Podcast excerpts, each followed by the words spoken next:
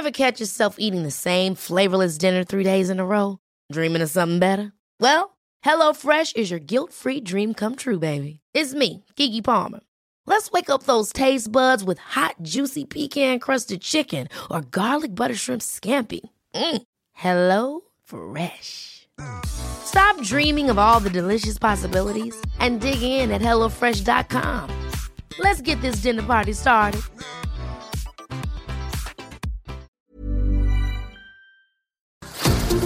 Heraldo Media Group presenta la información y el entretenimiento que usted necesita para estar enterado, también en su descanso.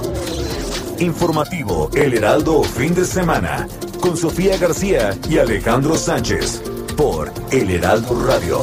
Con la H que sí suena y ahora también se escucha. Reitero mi lealtad, mi institucionalidad para con el presidente de la República y desde luego para con el país. Muchas gracias a todas y a todos ustedes. Su posición es antidemocrática, fascista, clasista, racista, pues es lo que han venido demostrando. Solo hay que recordar eh, lo que el partido Vox eh, celebró el día de la caída de México Tenochtitlan, diciendo que gracias a la invasión española, pues México había salido de la barbarie. Bueno, el propósito es eh, mantener hasta donde sea posible a los migrantes en el sur sureste del país, porque eh, permitir la introducción por eh, completo al territorio que atraviese nuestro país significa muchos riesgos de violación de derechos humanos sobre todo en la frontera norte. Desgraciadamente hay esos antecedentes. No pueden ustedes actuar con tantos excesos, porque van a terminar por arrollarnos. Sí, somos un movimiento único y vamos a refrendar y vamos a luchar con unidad. Que no les extrañe que coincidimos con el presidente de la República y su agenda prioritaria. Todos, todos hemos visto los abusos que ha hecho el cuerpo de policía. Golpean a la gente, los agreden, los encierran de manera injusta. Y esto no puede seguir pasando en nuestro país. Esto no puede pasar en la ciudad que se dice de libertades y que se dice democrática periodo extraordinario que se realiza en el Congreso Local de la Ciudad de México. Dicho extraordinario fue convocado con el acuerdo de todos los grupos parlamentarios. No es una convocatoria unilateral de algún grupo parlamentario o de la mayoría, sino que este tiene el aval del PRI, del PAN, del PRD, así como del PT, del PES y de Morena. Hubo consenso en convocar este extraordinario también hubo un consenso en cuanto a los temas a tratar en el extraordinario. Los temas que están ahí fueron los que se concentraron entre todas las fuerzas políticas representadas en el Congreso.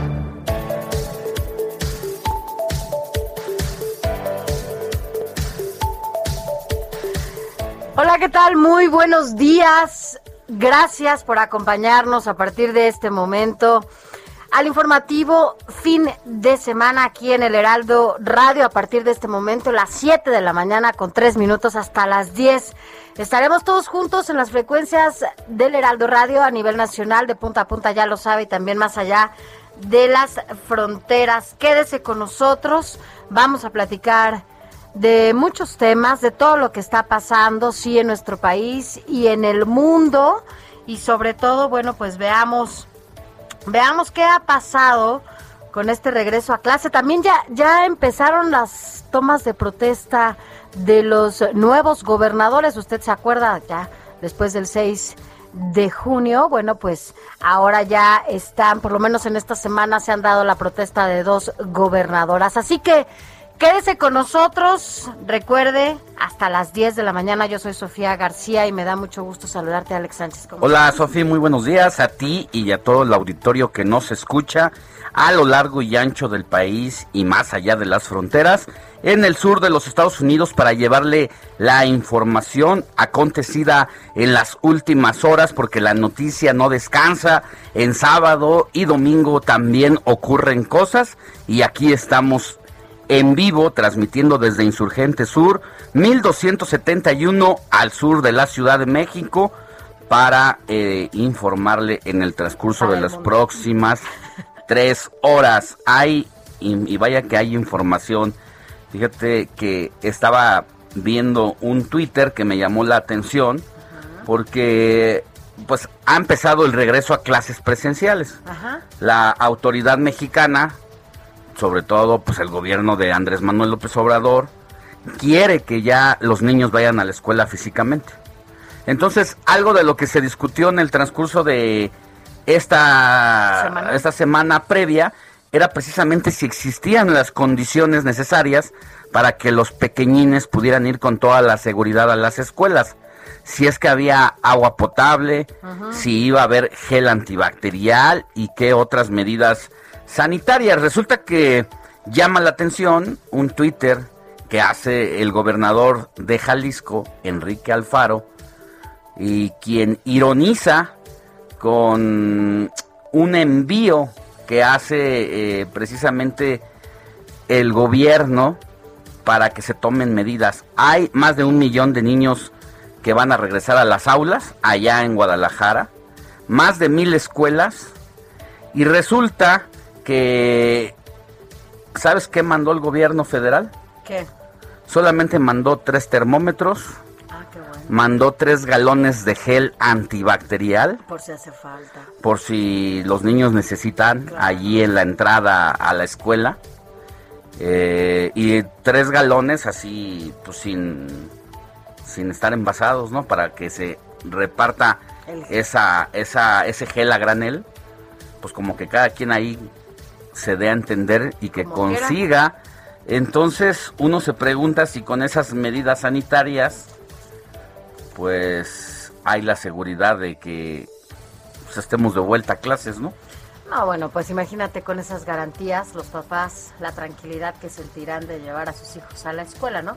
Un poco por eso decíamos eh, en esta semana, que fue la primera semana ya del regreso a las aulas, del arranque del inicio del ciclo escolar, pues díganos cómo le fue, porque la verdad es que hemos tenido diferentes versiones.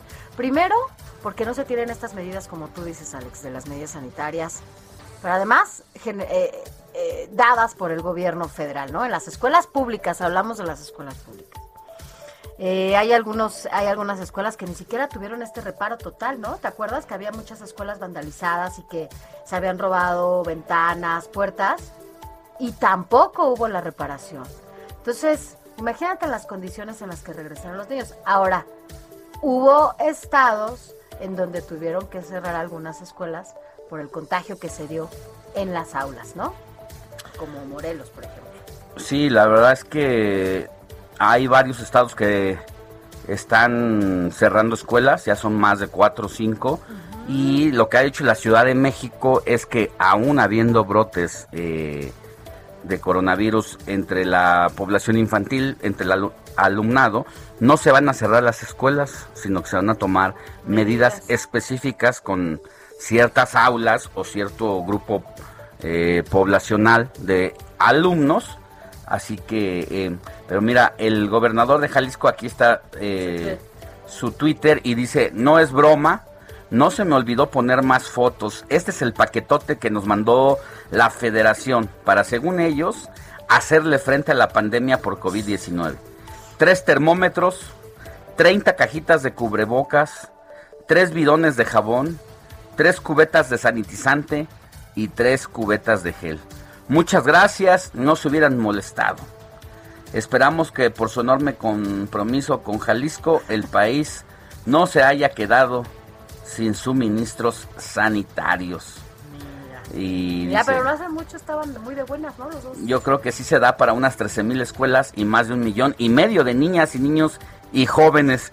Y uno se pregunta, ah, ¿ya se acabó el amor entre Enrique Alfaro y Andrés Manuel López Obrador? Este odio que habían tenido durante toda la administración, que se había convertido en cierto amor en las últimas semanas, sobre todo después de las elecciones del 6 de junio, donde parecía que habían hecho las paces y se respetaban mutuamente y hasta viajaban juntos, viajaron juntos y se llenaron de elogios mutuos y se pusieron corazoncitos y se dieron muchos likes. Y mira, ahora. Y ahora pues ahí le van sus tres bidones. Tenga para que aprenda, le dijeron desde el Palacio Nacional al gobernador Enrique Alfaro. Nos anda llevando mucho con mi jefe, pues, Exactamente, ¿no? O sea, pero bueno, así las cosas y así los regresos a clases en las aulas. Así es, cuéntenos, mire, mejor cuéntenos usted que nos escucha, cómo le ha ido, cómo, cómo ha estado eh, su hijo, su hija, sobre todo si ha tenido que asistir al salón de clases, pues cuál ha sido la, eh, las medidas que toman ahí en estas escuelas. Sabemos que hay una diferencia importante entre las escuelas privadas y las escuelas públicas, pero cuéntenos, cuéntenos para que también nosotros podamos aquí a su vez también dar a conocer estas experiencias. Acuérdese cuál es nuestro WhatsApp, es el 55 91 63 51 19 55 91 63 51 19. Póngase en contacto con nosotros a través de nuestro WhatsApp también o nuestro Twitter, el mío arroba Sofía García MX. El mío arroba Alex Sánchez MX y vamos a leer también mensajitos de la audiencia que nos escribieron ayer y que no nos dio tiempo de leer. Incluso, si te parece, antes de empezar con el resumen, leamos dos mensajitos para que no se nos vayan rezagando y comencemos a sacar y darle voz a quienes nos han hecho el favor de escribirnos, ya sea para saludarnos, que nos escuchan, para dar alguna queja de lo que pasa en su barrio, en su municipio, en su demarcación, háganoslo saber aquí y desde aquí hacemos un llamado a las autoridades para que se pongan las pilas, porque a veces son situaciones que basta mandar a una camioneta de la demarcación que atienda alguna cosa muy particular, pero que se va deteriorando la colectividad en el entorno si no se toman cartas en el asunto desde ahora. Así es, vamos a leer algunos mensajitos. Mira, por ejemplo, ayer nos escribe, buen día Sofi y Alex, buen fin de semana, gusto escucharlos, ya andamos trabajando. Bueno, el que sigue también, ¿no? Es despertando con sus excelentes comentarios de nuestra deliciosa comida mexicana. Ah, es que ayer decíamos, Alex, que ya estábamos en el mes patrio y yo no sé tú, pero a mí me han tocado unas comidas mexicanas que no te quiero decir, no me puedo, no me puedo ni parar. Pero bueno, Lupita y Enrique, gracias, gracias por escribirnos. Otro, Alex. Eh, hola, bonito día, Sofi y Ale, excelente fin de semana para ustedes y su equipo, con rumbo al trabajo, escuchándolos y atento a la información. Fuerte abrazo, soy Saúl Aguirre desde Guadalajara, donde allá nos escuchan a través del 100.3 de FM para todo el valle de Guadalajara, junto con muchos municipios aledaños. Así es, saludos hasta Guadalajara. Después nos dicen, buenos días, Sofi. Bueno, mira, fue muy, muy amable. Señorita Sofi y joven Alex.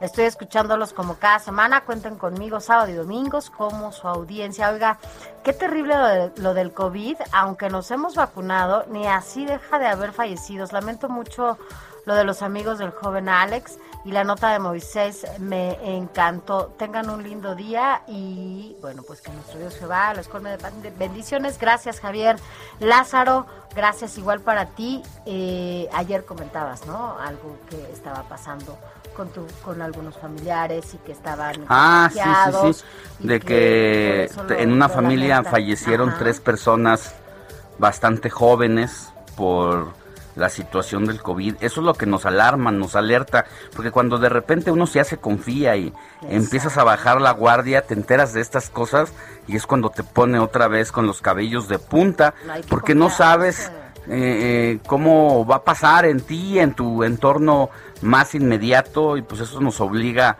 a tener todas las precauciones en la medida de lo posible, seguir evitando estas multitudes, se viene el 15 de septiembre, donde ya hay bares, ya hay cantinas abiertas, donde todavía no sabemos qué va a pasar en el zócalo de la ciudad, porque ahí, como sabemos, año con año, excepto el año pasado, se da el grito de la independencia eh, atiborrado de gente para sacar eh, la, pues, la mexicanidad que llevamos dentro. Pues para eso son las fechas también, pero, y bueno, siempre eh, el papel de quien ocupa la presidencia de la República juega un papel fundamental por el grito que se da desde el balcón de Palacio Nacional. Y no se diga lo que representa Andrés Manuel López Obrador, porque pues es uno de los eh, presidentes en los últimos eh, periodos del México moderno que mayor popularidad tiene, que mayor masas arrastra y que entre López Obrador y el Zócalo capitalino hay una especie de simbiosis, de, de simbiosis,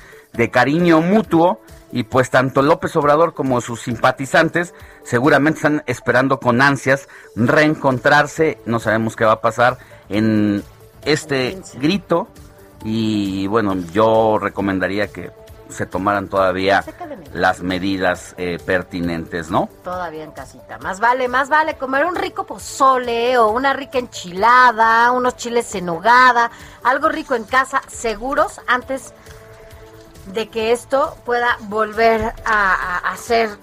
En, muchos, en otros países ya están en la cuarta ola, Alex. Entonces, bueno, pues habrá que, habrá que tomar las medidas. Pero bueno, ahora sí, si te parece, ¿Seguimos o vámonos rápidamente? Arranquemos. Arranquemos con un resumen informativo. Informativo El Heraldo fin de semana. Lo más importante en resumen. Mira, a partir de mañana ninguna de las 32 entidades federativas del país estará en color rojo del semáforo epidemiológico de COVID-19. Esto después de siete semanas consecutivas en que algunos estados se mantuvieron en esa categoría debido a la tercera ola de la pandemia en México. De acuerdo con la actualización del semáforo de la Secretaría de Salud, que tendrá vigencia del 6 al 19 de septiembre, dos estados se posicionan en verde, 13 en amarillo y 17 en naranja. Afinan agenda el senador Ricardo Monreal y el secretario de Gobernación, Adán Augusto López, se reunieron en privado para revisar la agenda legislativa y otros temas de la política nacional para mantener una comunicación eficaz y de coordinación entre ambos poderes, según dijo en sus redes el propio legislador. Hay que recordar que este encuentro se da luego de la salida de Julio Scherer de la oficina de la Consejería Jurídica, donde desde ahí se había tomado eh, facultades inéditas en ese despacho y que precisamente hacía las funciones de cabildeo y de relación con los otros poderes eh, pues federales. Y mire, a fin de garantizar el derecho humano de las mujeres a ejercer el voto y a ser electas en los procesos electorales, así como a su desarrollo en la escena política o pública, la Fiscalía General de la República elabora ya un protocolo de actuación ministerial en materia de violencia política contra las mujeres en razón de género. Mire, este protocolo de actuación tendrá las reglas básicas para la investigación y persecución ministerial de la violencia política contra las mujeres en razón de género, estrategias para prevenirlo, diligencias para la investigación y persecución del delito, garantías y medidas de protección y salidas alternativas al procedimiento penal. En un helicóptero de la Fuerza Aérea Mexicana, el presidente Andrés Manuel López Obrador supervisó la construcción de los tramos del tren Maya en Campeche y Yucatán. El primer mandatario señaló que las lluvias pueden retrasar los programas de obras ya que son muy intensas y que el tren Maya debe estar terminado a finales del 2023.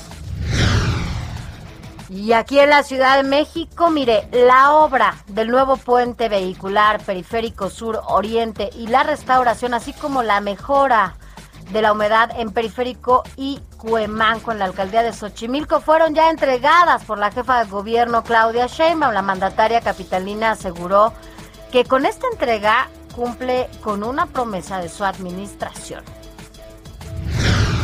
Sigue el drama en Chiapas porque tras la, tras la designación de tres caravanas migrantes, eh, es la desintegración de tres caravanas migrantes. La semana pasada, una cuarta formada en su mayoría por centroamericanos, venezolanos, cubanos y haitianos, partió ayer desde Tapachula con el objetivo de llegar a la frontera de los Estados Unidos.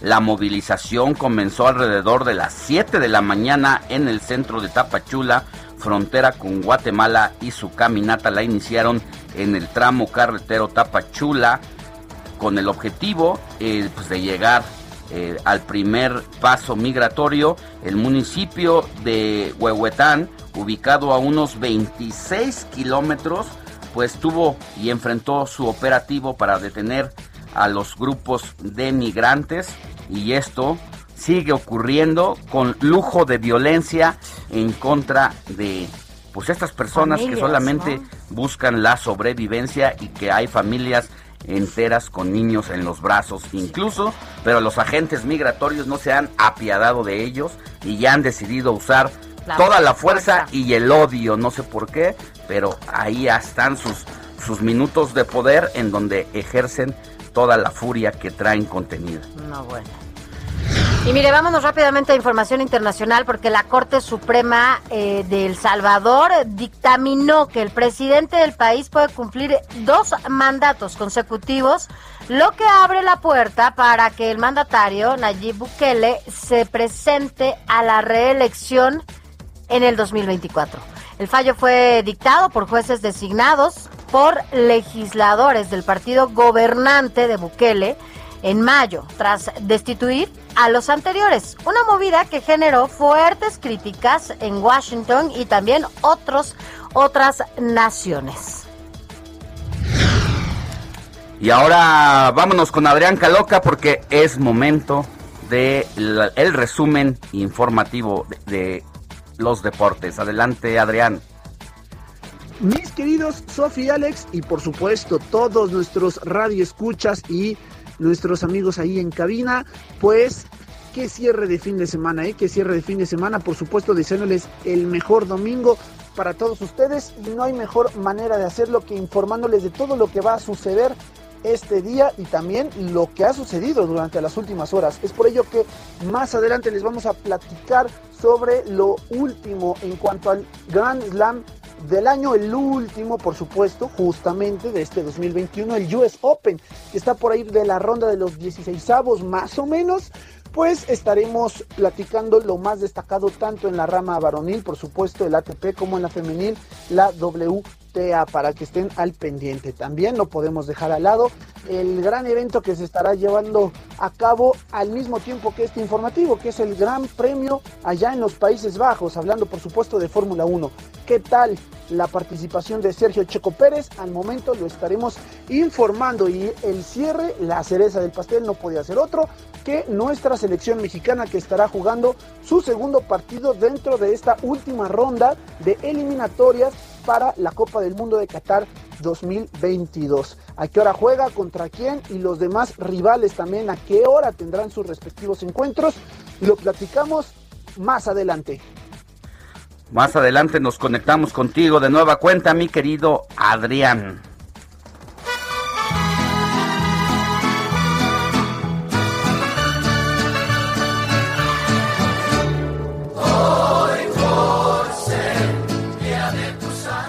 Moni Reyes, ¿cómo estás? Muy buenos días.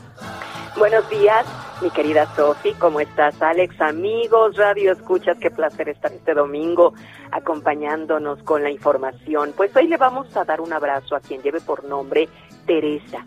Fíjense, amigos, que hoy es el santo de Santa Teresa de Calcuta. Ella nació eh, dentro de una familia católica albanesa Y bueno, pues la profunda religiosidad de su madre despertó en ella su vocación de misionera a los 12 años, imagínense nada más, siendo aún una niña, ingresó en la congregación mariana de las hijas de María, donde ahí inició su actividad de asistencia a los más necesitados. En el año de 1929 es destinada a, a Calcula, dedicada a la enseñanza de niñas, y con el permiso de la congregación visitó un Siri blanco, empezando así esa enorme obra asistencial que todos conocemos. Fundado en 1950 la Congregación Misionera de la Caridad para la atención de los más pobres y necesitados. Así es que ella comienza a partir de 1965 su difusión por el mundo y bueno, sabemos que muere el 5 de septiembre del año 1997. Y bueno, mi querida Sofía, ya le vamos a dar un abrazo también a quien lleve por nombre Bertino Alberto, Alberto con P, Alberto Lorenzo. La noticia no descansa. Usted necesita estar bien informado también el fin de semana. Esto es Informativo Heraldo Fin de Semana. Informativo Heraldo Fin de Semana. Regresamos. En los últimos 60 años no ha habido un consejero jurídico de la Presidencia de la República tan cercano al primer mandatario.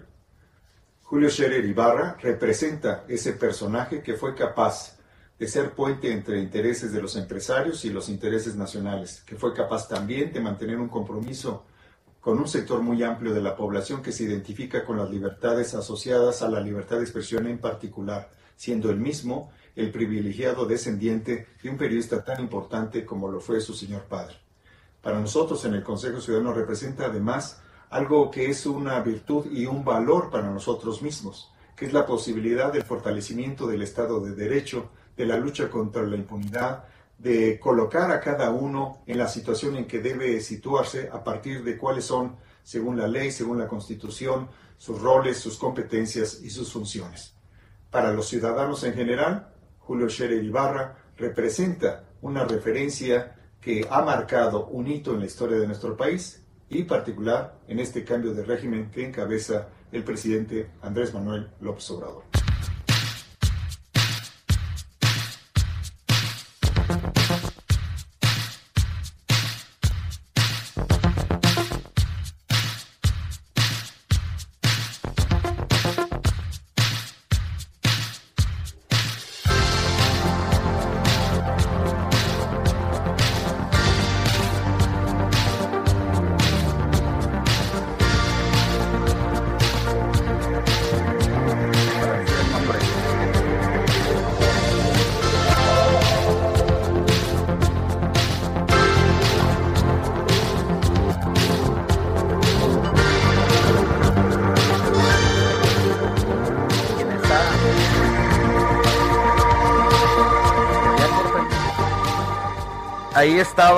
Las palabras de Salvador Guerrero Chiprés. Él es el responsable del Consejo de Seguridad Ciudadana, quien hablaba precisamente y destacaba la importancia de Julio Scherer como artífice, como parte de la relación del el poder tras el, pues, todas estas eh, tras bambalinas, todo lo que lo que logró hacer al frente de la Consejería Jurídica, que cumplía precisamente nuevas funciones, en este caso, eh, pues como negociador clave de Palacio Nacional. Así es. Por eso en este espacio vamos a estar escuchando justamente diferentes opiniones, diferentes posturas respecto a la salida de Julio Scherer como, como consejero jurídico. Pero bueno, vámonos a, más información que estamos escuchando.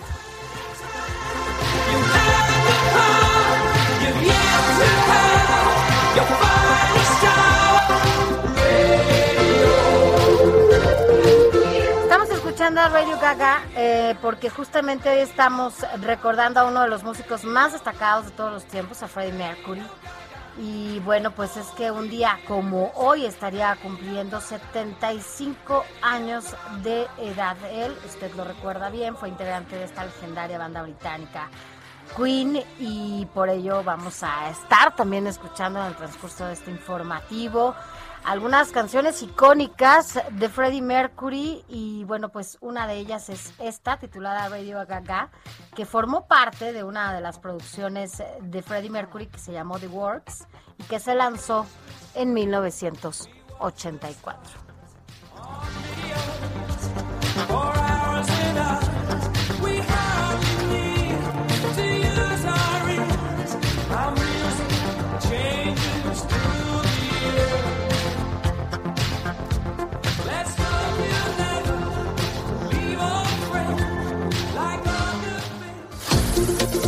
Informativo El Heraldo, fin de semana, con Sofía García y Alejandro Sánchez. Síganos.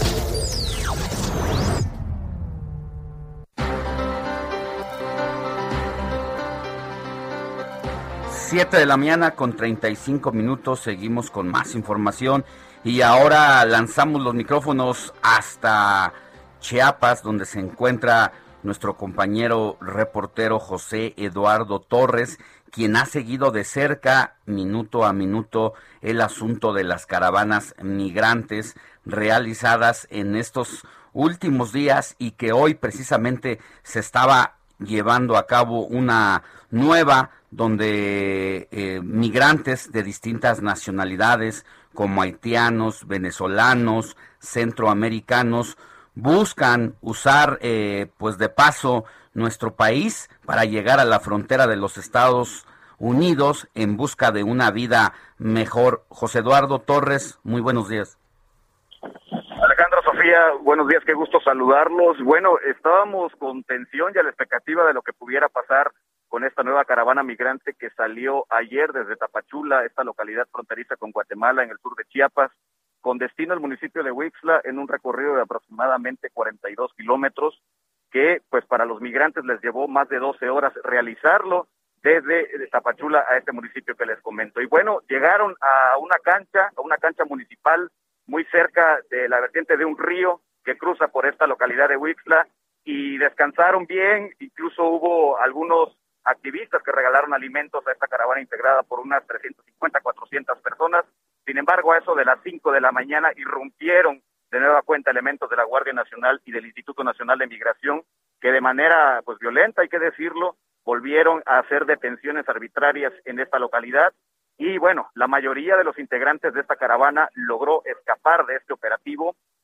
Algunos se desplazaron hacia esta eh, vertiente del río, otros se fueron ocultando en algunas chozas, algunas viviendas que están también aledañas entre matorrales y otros sitios donde pues la Guardia Nacional y el Instituto Nacional de Migración con mucho trabajo lograron acceder, pero las detenciones fueron las menores. Así que, de nueva cuenta, una caravana migrante que es desarticulada, no detenida porque al final de cuentas las detenciones fueron muy pocas, pero sí se rompió este grupo, este contingente que marchaba desde Tapachula Huixla y en consecuencia buscaban llegar a otros municipios del sur de Chiapas como Villacomaltitlán, Escuintla y consecutivamente a, los límites ya con el, vecino estado de Oaxaca, donde pretendían pues eh, permanecer más tiempo y después escalar hacia el centro del país. Así que situación eh, complicada, digo, a pesar de que ya se disolvió esta caravana, los contingentes migratorios siguen estando presentes en la frontera sur. Solamente en lo que en el primer semestre del año la Comar eh, documentó más de 55.600 solicitudes de refugio por parte de extranjeros, de estas 22.640 fueron de hondureños, eh, 9.530 de haitianos y el resto de otras procedencias tanto de Centroamérica como de Sudamérica. Así que la situación complicada, sigue este nudo, sigue este embudo en la frontera sur de migrantes que de forma desesperada han buscado salir en busca del sueño americano, que más que sueño ya parece una pesadilla, Alejandro Sofía. Infierno el que están viviendo. Eh, entonces siguen los allanamientos a los domicilios privados por parte de la Guardia Nacional y de los agentes migratorios? Es correcto, eh, siguen estos allanamientos a, viviendas privadas, a negocios incluso, a pesar de que el, operativo de esta madrugada fue eh, uno de los menos violentos en, comparación con los otros que hemos presenciado, pues también estos eh, militares que fueron creados por el mandato del presidente López Obrador para cuidar a la población resulta que están pues en estas tareas de intromisión en viviendas particulares. para quienes nos escuchan, eh, entiendo que bueno, ya pararon a esta a esta caravana. Eh, ¿Qué sigue? O sea, los dejan ahí, los regresan. ¿Qué sigue para estas personas? Bueno, en este caso las personas han eh, empezado a tomar estas rutas de extravío para volver a ubicarse en unos puntos que los puedan eh, llevar hacia otros municipios de la frontera sur de México. Y bueno, en estos momentos presenciando también todavía parte del operativo, la Guardia Nacional se sigue movilizando, es un completo caos en esta parte de la geografía que maneja de militares y agentes migratorios continuos. Sí, pues es un, la verdad, un drama el que estamos viviendo, violaciones a los derechos humanos de manera sistemática. Y uno se pregunta, ¿dónde están las autoridades que pues estén dándole eh, seguimiento a esta situación, que cualquier militar pueda entrar a, a alguna casa nada más por considerar que ahí se le está dando refugio a alguno de estos de estas personas que buscan llegar a los Estados Unidos. ¿Dónde está Rosario Ibarra de Piedra, la titular de la Comisión Nacional de Derechos Humanos? Lamentable acabar en este papel cuando ella y su familia venían precisamente de hacer una denuncia de los setentas por la desaparición de su hermano llegar a ser eh, ahora comparsa de las violaciones es lamentable el ya ni hablamos del titular del Instituto Nacional de Migración, Francisco Garduño, quien ha brillado por su ausencia aún en estas condiciones. Y entonces, mi querido José Eduardo, un poco para retomar lo que dice Sofi, es qué pasa cuando se les detiene a estos migrantes, a dónde los canalizan, dónde los llevan, qué es de la vida de ellos una vez que son capturados. Bueno, Alejandro, en el caso de esos migrantes que son detenidos, está llevando otra operatividad en cuanto al aseguramiento, porque en un principio eran enviados a la estación migratoria siglo XXI en Tapachula y en estos momentos con estas redadas que están siendo trasladados a puertos fronterizos como el Ceibo en el caso de Tabasco y también Tecunumán y Talismán en el caso de Chiapas en colindancia con Guatemala. Es decir, están siendo abandonados a su suerte en esos puertos fronterizos e incluso lo que habíamos dicho ayer, hay separación de familias, hay separación de familias porque eh, padres son separados de sus hijos y los hijos son enviados a un puerto fronterizo y los padres son enviados a otro entonces hay enorme distancia ¿Quién está ahí cuidándolos? O sea, pues donde están los niños hay personal eh, que puede estar atendiendo a los niños, o sea, además de que los separan de sus papás, y no quiero ni siquiera imaginar esta escena trágica, o sea, que a un papá o a una mamá los separen de sus hijos. Eh, ¿Quién está en estos espacios en donde se quedan abandonados literal los niños? ¿Quién les da de comer? ¿Quién los atiende? O sea, ¿qué está pasando en estos espacios en donde están siendo abandonados estas personas y estos niños? Bueno, en este caso no hay quien atienda a estos extranjeros que son detenidos porque hemos documentado también la forma en que llegan a los puertos fronterizos, los hacen ingresar a territorio guatemalteco y de esta forma pues son ahí abandonados, como lo hemos dicho, a su suerte para que ellos reinicien su caminata hacia su destino que es su casa o en este caso lo que muchos migrantes están haciendo pues es volver a cruzar a territorio mexicano e reiniciar este procedimiento de caminar, caminar, caminar por municipios de la frontera. No se rinden los migrantes, pero también las autoridades están en estos operativos, en estas redadas que ya son consideradas como cacería por parte de los activistas. Pues sí, Estados Unidos pidiéndole al gobierno mexicano a que haga su chamba. de evitar el tránsito de indocumentados para que lleguen a sus fronteras. Y México eh, pues violando todos los estatutos, todos los, los protocolos de eh, derechos humanos y aventándole el problema eh, como si se tratara de cabezas de ganado ahí te voy, ahí te van para allá, ahora hazte tú responsable, eh, Guatemala, ese es tu problema y Guatemala no hemos escuchado que diga nada en torno a esta situación. En efecto, no hay un pronunciamiento real todavía por parte de los gobiernos centroamericanos, únicamente Guatemala que pidió una explicación al gobierno de México en torno a cómo se estaban realizando las deportaciones de migrantes y no únicamente las que se hacen de territorio mexicano, sino aquellos que utilizan a Tapachula como puente aéreo para, eh, a través del título 42, sacar a personas de Estados Unidos, eh, centroamericanas ellas, y trasladarlas a Tapachula y después a los puertos fronterizos. Así que la situación recrudece Alejandro Sofía, la situación sigue muy complicada pese a que hoy, hoy hay una tensa calma después de esta caravana que fue desintegrada. Pues muy bien, eh, la verdad es que siempre nos tienes toda la información más eh, actualizada. Es domingo 7:44 de la mañana y seguimos eh, hablando de estos temas como desde hace ya algunas semanas. Seguiremos en contacto contigo, José Eduardo, por el trabajo que has seguido haciendo.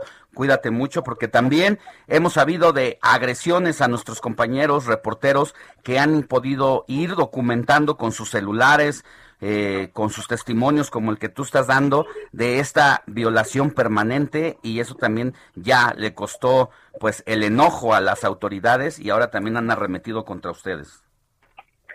En efecto, Alejandro, eh, la mayoría de los compañeros con los que en estos momentos todavía me encuentro haciendo recorrido, porque hay, eh, es bueno decir que hay muchos migrantes todavía esparcidos huyendo de, estos, de este operativo que se está implementando, pues muchos de ellos han sido agredidos.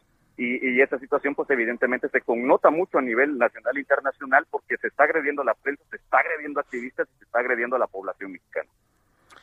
Muchas gracias. Hasta pronto, José Eduardo. Hasta pronto, un fuerte abrazo a la capital del país. Gracias. Y mire, mientras esto pasa allá y esta, pues sí, es una tragedia lo que se está viviendo allá en Chiapas y la situación por la que están pasando miles de niños, niñas y papás, mamás, familias enteras que lo único que buscan es una mejor opción de vida. Bueno, pues el presidente está recorriendo eh, las instalaciones y este paso eh, por eh, el tren Maya. Ya ve que es una de las obras que más le preocupan y le ocupan al presidente de la República y por eso Herbert Escalante, bueno, pues nos tienes toda esta información porque Andrés Manuel López Obrador realizó una visita relámpago allá a Yucatán para supervisar cuáles los avances de el tren Maya. Buenos días. Buenos días, los saludo con gusto. El presidente Andrés Manuel López Obrador realizó un sobrevuelo de supervisión de la construcción del tramo 3 Calquiní y Zamal del proyecto del Tren Maya y posteriormente sostuvo un encuentro con el gobernador de Yucatán, Mauricio Viradosal. Durante la reunión desarrollada en la base aérea militar número 8 de Mérida, ambos mandatarios evaluaron los avances de la obra junto con los titulares de la Secretaría de la Defensa Nacional, el general Luis Crescencio Sandoval González y los directores del Fondo Nacional de Fomento del Turismo, Rogelio Jiménez Pons y del Instituto Nacional de Antropología e Historia, Diego Prieto Hernández. En el encuentro también participaron representantes de las empresas constructoras y otras autoridades. Hay que recordar que esta semana Vila Dosal informó que el gobierno federal tomó la determinación de que el tren Maya no entre, al menos en este trazo inicial, a la ciudad de Mérida, por lo que la estación de la plancha ya no va a existir. Por el momento, el tren va a tomar una desviación y la estación va a estar afuera de la ciudad de Mérida, a la altura de la comisaría de Tella en Canacín. Asimismo, el gobernador mencionó que la semana anterior se reunió con Rogelio Jiménez Pons, director de Fonatur, a quien le propuso no abandonar la posibilidad de tener un gran parque en la antigua estación de ferrocarriles del Centro Histórico de Mérida, proyecto del cual afirmó continuará insistiendo ante el gobierno federal. Esta es la información que tenemos desde Yucatán. Gracias, Herbert. Bueno, pues veamos cómo sigue más adelante todo esto y si realmente queda el tren Maya. Es así, esa obra sí, en el tiempo que, que lo marca el gobierno de Andrés Manuel López Obrador. Vámonos a más información, Alex. ¿Con qué seguimos, mi querida Sofi? Pues mira, tú lo sabes, uno de los temas que se quedó y que está pendiente y que el martes seguramente ya se estará tocando allá en la Cámara de Diputados es todo lo que tiene que ver con la revocación de mandato. ¿No? Esta ley que, bueno, pues sin duda le urge allá al inquilino de Palacio Nacional que quede cuanto antes por los tiempos, por lo que significa y por lo que representa para esta administración. Y para hablar de ese tema está con nosotros Fer Coca. ¿Cómo estás, mi Fer? Buenos días. Informativo El Heraldo, fin de semana, con Sofía García y Alejandro Sánchez. Síganos.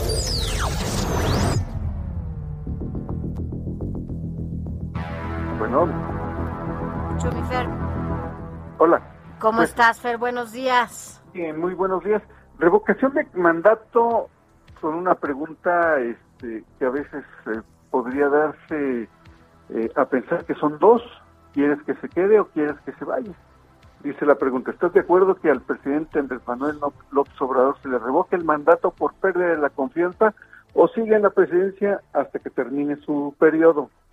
Las respuestas que estarán que se le revoque el mandato por pérdida de confianza o que siga en la presidencia. Creo que nos enredamos cada vez más en estas cuestiones. Pudo haber quedado la pregunta, ¿estás de acuerdo que al presidente de la República se le revoque el mandato por pérdida de confianza? Punto. ¿Sí o no? Pero para llegar a los acuerdos y mediar entre la pregunta que quería Morena y la que deseaban los opositores, pues preguntamos dos cosas, ¿no? Que se le revoque el mandato y que sigue en la presidencia. Caramba, eh, en una cuestión tan importante, como dicen los políticos, para que eh, la gente, el pueblo decida, pues caray, eh, los políticos se enredan, se enredan y nos enredan a los ciudadanos. Sigue esta dinámica de que debe participar el 40% de los inscritos en la lista nominal. No creo que se alcance ese número en los pocos meses que se tienen para eh, que se realice esta revocación y mucho menos creo que se alcance la mayoría absoluta que es con lo que pudiera hacerse vinculante esta eh, esta revocación o no del mandato. Nos seguimos eh, enredando y no es solo la única ley en donde tenemos problemas.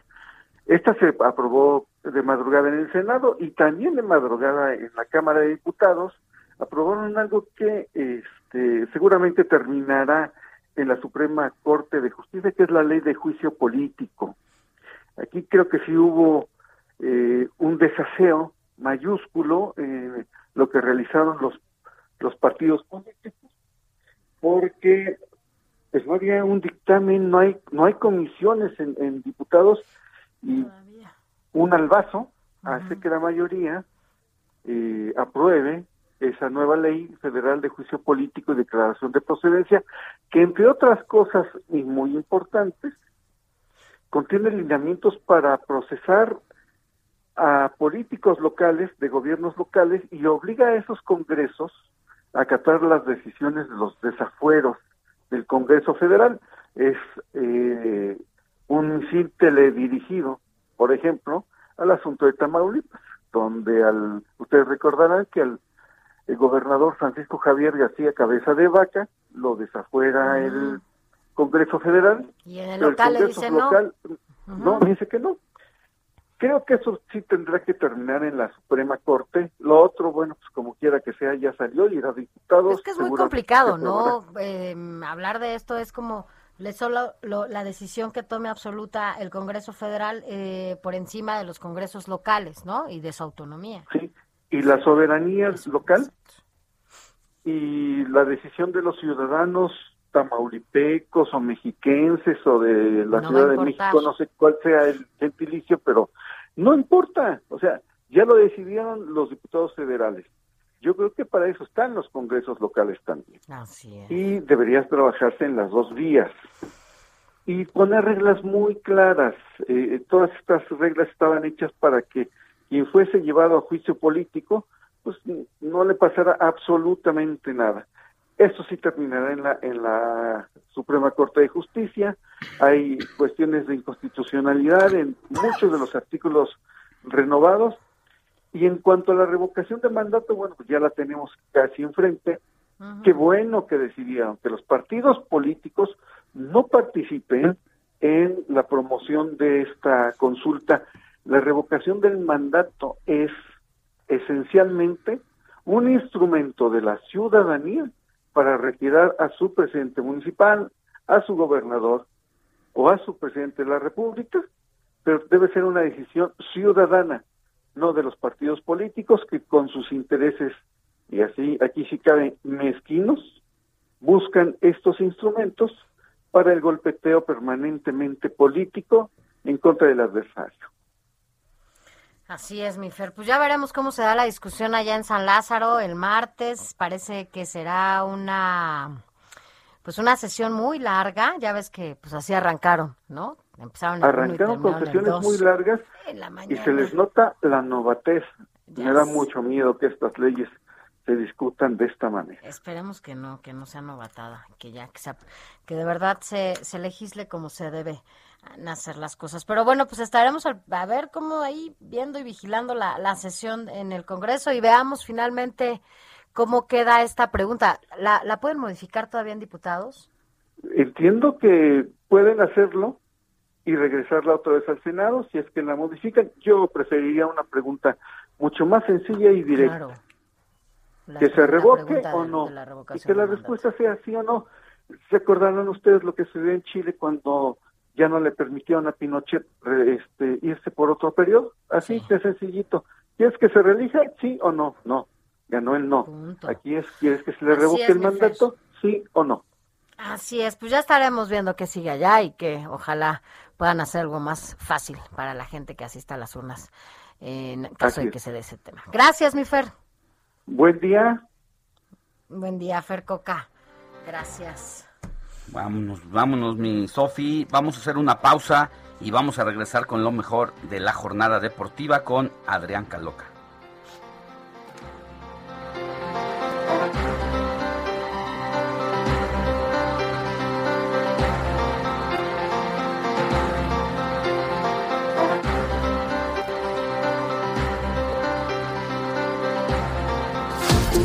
La noticia no descansa.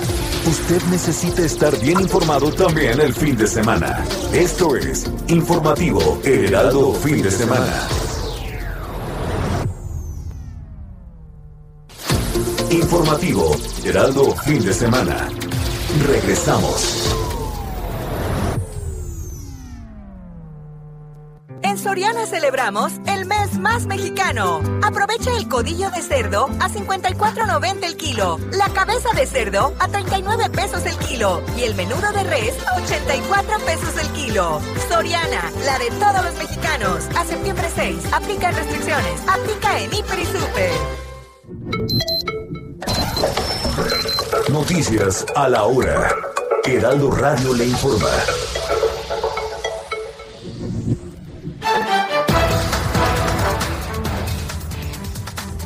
Presentó diversos medios de impugnación solicitando la nulidad de la elección a la gubernatura de Chihuahua al considerar irregularidades en la campaña de la candidata electa de la coalición PAN-PRD, Maru Campus, los cuales fueron rechazados. ¿Qué negocios pueden abrirse en la capital del país a partir de mañana lunes? Ponga mucha atención, Sergio Sánchez tiene el detalle completo. Adelante, Sergio. Gracias, Moni. Muy buenos días. Así es. Luego de que este viernes informara que la Ciudad de México cambiará el semáforo amarillo de riesgo epidemiológico a partir de este lunes 6 de septiembre, las autoridades capitalinas informaron que los bares, antros, cantinas y otros negocios de la capital podrán reabrir sus puertas bajo una serie de estrictas reglas con el fin de evitar la propagación del COVID-19. Se estiman que sean 992 bares y cantinas, así como 61 antros, discotecas y similares, las que reabran sus puertas a partir de este lunes. Estos establecimientos deberán respetar el aforo limitado del 50% con horario de cierre a la medianoche. Para los restaurantes el aforo máximo será del 60% con un máximo de 6 comensales por mesa. En gimnasios el aforo será del 60% y máximo 10 asistentes con 15 metros cuadrados de distancia entre cada uno por clase y otras actividades económicas que continuarán eh, con aforos limitados son los espectáculos y eventos masivos con 75% de aforo permitido y las oficinas y corporativos con un aforo máximo del 80%. Hasta aquí el reporte, Moni. No hay que dejar de cuidarnos, usar el cubrebocas y gel desinfectante. Muy buen domingo. Claro que sí, no hay que bajar la guardia y seguir cuidándonos. Gracias, Sergio. Buen domingo. Hasta luego. Un sismo de 5.3 grados de magnitud sorprendió esta madrugada a los habitantes del sur de Cabo San Lucas en Baja California Sur, luego de que alrededor de las 3.42 de la madrugada el movimiento telúrico despertara a los habitantes de esa zona del país, según reportes del Servicio Sismológico Nacional. En el mundo, el regulador sanitario federal de Brasil, Anvisa, suspendió ayer sábado el uso de más de 12 millones de dosis de la vacuna contra el COVID-19, desarrollada por la empresa china Sinovac y que fueron producidas en una planta no autorizada. Esto debido a que la unidad de fabricación no fue inspeccionada y no fue aprobada por Anvisa en la autorización del uso de emergencia de la mencionada vacuna. pido de rodillas, luna no te vayas, alumbra de la noche Enrique Iglesias anunció que su álbum titulado Final ya tiene estreno y será lanzado el próximo 17 de septiembre. El cantante español ha vendido 180 millones de discos en toda su carrera y ha sido galardonado con un Grammy y cinco Latin Grammy. Con los sentimientos. 8 de la mañana, 4 minutos. Le invitamos a que siga en la sintonía del Heraldo Radio, sintonizando el informativo El Heraldo fin de semana con Sofi García y Alex Sánchez. Le informó Mónica Reyes. Por besar tus labios, sin que quede nada por dentro de mí, diciéndotelo todo.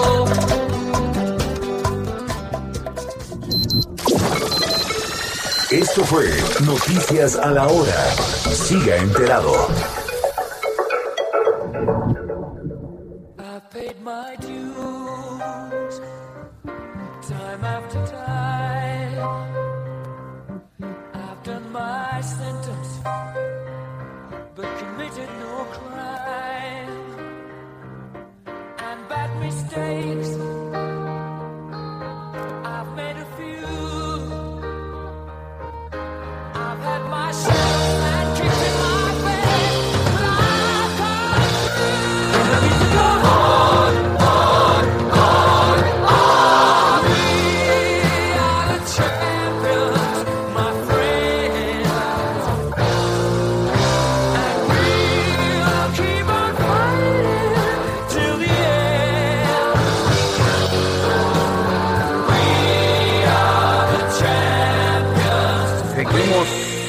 recordando al gran Freddie Mercury, quien el día de hoy estaría cumpliendo 75 años de edad, integrante y líder de la banda británica Queen. We Are the Champions es eh, traducida al español. Somos los campeones. Esta canción fue compuesta precisamente por Mercury y es quizá la más reconocida de Queen al ser acompañante de innumerables premiaciones deportivas y es considerada también uno de los temas con más reproducciones en la historia de la música, de acuerdo con el propio Mercury. Esta pieza la compuso al equipo de fútbol del Manchester y alcanzó las- los primeros lugares de popularidad en más de 20 países desde su lanzamiento en el disco News of the World de 1977. Ahí está una de las voces más privilegiadas en la historia de Todos la lo hemos cantado, ¿no? Yo creo que todos hemos cantado a Freddie Mercury. La verdad es que, ¿viste la película? ¿Cómo se llamó la película? La de... La biografía. la- su biografía, no recuerdo Mercury. cómo se llama la, la película. Digo, yo no la he visto, pero incluso de ella habló aquí. ¿Cuál? Bohemia Rhapsody. Ah, ok, ya, es- ya no sé cómo se llama la película, pero no, no la vi. Pero en algún momento nos habló aquí eh, este Marín, Marín. Eduardo Marín, de esa película y la verdad es que bien. Habrá que, habrá que, bueno, la verdad es un ícono de los 90, los 80 en esta, en estas, eh, en sus canciones, entonces bueno, pues habrá que verlas antes. Pero bueno, por lo pronto lo estamos recordando por estos 75 años.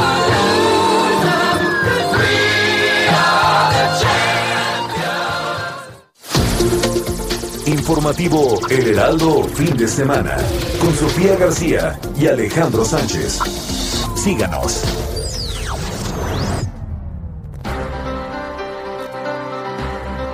de la mañana con siete minutos. Gracias por continuar con nosotros. Mire, vámonos a otros temas, porque esta semana se dieron cambios importantes en, los, en el gabinete y también uno de los más importantes fue justamente esta salida de Julio Scherer, el consejero jurídico de la presidencia de la República y sin duda uno de los brazos políticos, conciliador y e interlocutor importante en esta administración. Y por eso agradecemos que esté con nosotros a Víctor Alarcón, quien es politólogo y profesor investigador de la Universidad Autónoma Metropolitana, que esté con nosotros esta mañana, Víctor, para que nos diga, pues, ¿Qué opina? ¿Cuál es eh, su opinión acerca de esta salida, sobre todo en estos momentos ya a tres años, en la mitad justamente del gobierno del presidente Andrés Manuel López Obrador, por las facultades y la tarea que hacía Julio Scherer desde la Consejería Jurídica. Buenos días. Sí, muy buenos días, Sofía Alejandro, y gracias por permitirme estar aquí en Heraldo Radio. Eh, bueno, sin lugar a dudas, es un movimiento eh, importante, ya eh, el onceavo dentro del gabinete legal de del presidente López Obrador, es decir, prácticamente ya eh, de los 21 cargos importantes que tiene el gabinete legal de, la presidencia de la República, ya AMLO eh, pues ha removido a 11 de estos, entre ellos precisamente pues, eh, eh, este eh, movimiento importante que es el de la Consejería Jurídica de la Presidencia, que tomó toda mucho más importancia después de la supresión de la jefatura de la Presidencia de la República, que es donde estaba Cinco Romo, y de alguna manera pues este puesto que defiende, al igual que la Fiscalía General de la República, defiende precisamente el, el punto de vista del Estado y muy particularmente del Poder Ejecutivo ante las controversias, ante las inconformidades, ante las demandas, incluso que pudiera recibir el Estado mexicano, eh, esta posición por eso es tan sensible por el nivel de incluso de negociación que se tiene que realizar también eh, a los diversos niveles de gobierno, muy especialmente con el propio Poder Legislativo o ante la Suprema Corte en el manejo de las controversias que se llegasen a presentar precisamente por desacuerdos incluso con el, con, con el propio Poder Legislativo.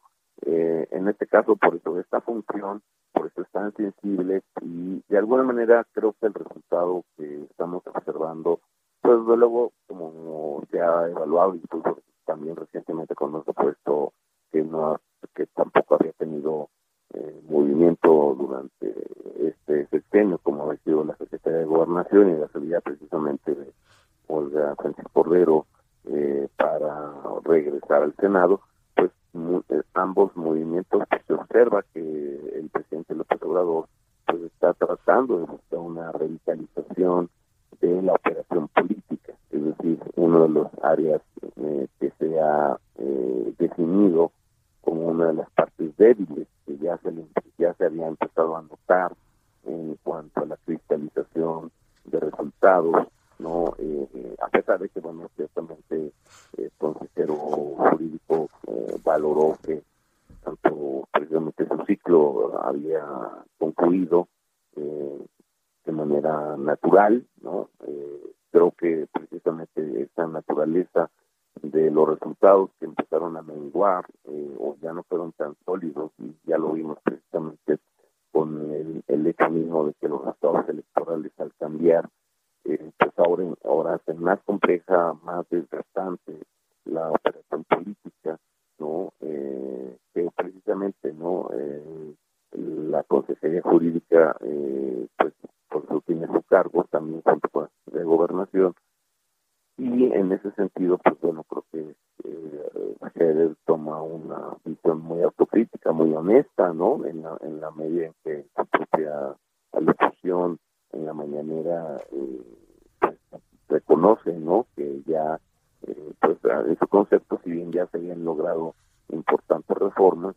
pues creo que también eh, hacerse a un, a un costado, pues también habla de, de la posibilidad de que no siempre en todos los casos pues un funcionario sale por malos resultados o hasta ahora pues en el balance podemos decir que eh, Scherer en- encuentra en- entrega perdón, buenas cuentas a su jefe político no Es decir, y el hecho mismo de que él señale la amistad la lealtad y, y- y, digamos de alguna manera Claro. eh, pues son son elementos que creo que hacen un poco distinta la, la salida de, de Scherer con respecto a las otras que Sí. pues, nunca hemos visto en Pablo. Así es, y Víctor, estamos hablando con Víctor Alarcón, es politólogo y profesor investigador de la Universidad Autónoma Metropolitana sobre la renuncia de Julio Scherer al frente de la Consejería Jurídica de la Presidencia de la República. Y también hemos destacado un poco precisamente este giro que dio este despacho, porque a como estábamos acostumbrados, las funciones que tenía eran meramente de abogacía de la propia presidencia de la República, pero con la figura y el papel de Julio Scherer da un giro y toma una actividad distinta para volver ahora a su origen esencial, eso parece, ¿no? Eh, pues bueno, sí, yo creo que precisamente esta a veces duplicidad no tan entendida, eh, que incluso ya venía también de la presidencia, desde el sexenio de Enrique Peña Nieto, es decir, también incluso eh, en el sexenio de Peña Nieto había un poco de dificultad para visualizar lo que hacía la jefatura de la, de la de la presidencia y la consejería jurídica, es decir, eh, López Obrador pues ahora ha tratado de ir simplificando eh, este proceso y, y pues bueno, yo creo que también esta cuestión ya veremos que tanto la revitalización también de la figura de la Secretaría de Gobernación con precisamente con la llegada de, del exgobernador de Tabasco, o Adán eh, Augusto.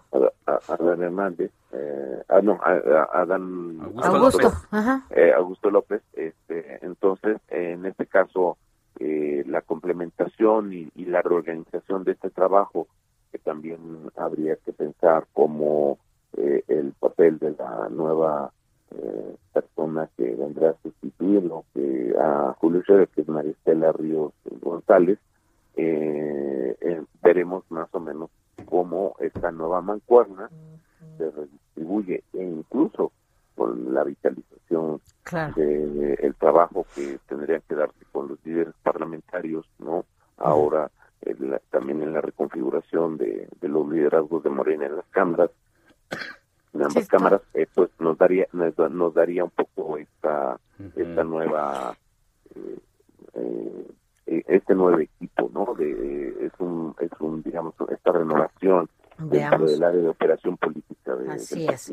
Pues vamos a ver cómo se, a partir de estos cambios, cómo se va reorganizando estas facultades o cómo se regresan o cómo se retoman en algunos espacios. Pero bueno, eso será ya a partir justamente de, pues ya, de esta semana que empecemos a ver cómo se da, por ejemplo, todo el encontronazo allá en el legislativo, cuáles los nuevos acuerdos y cómo se da todo esto, no solamente con el poder legislativo, sino también con los otros, que es el empresarial, el social y otros espacios en donde justamente Julio Scherer tenía esta, esta interlocución importante.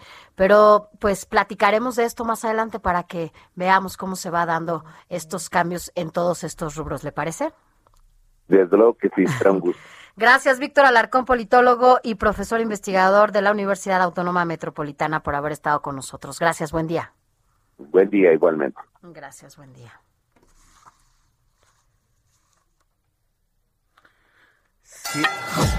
Informativo El Heraldo Fin de Semana. Deportes.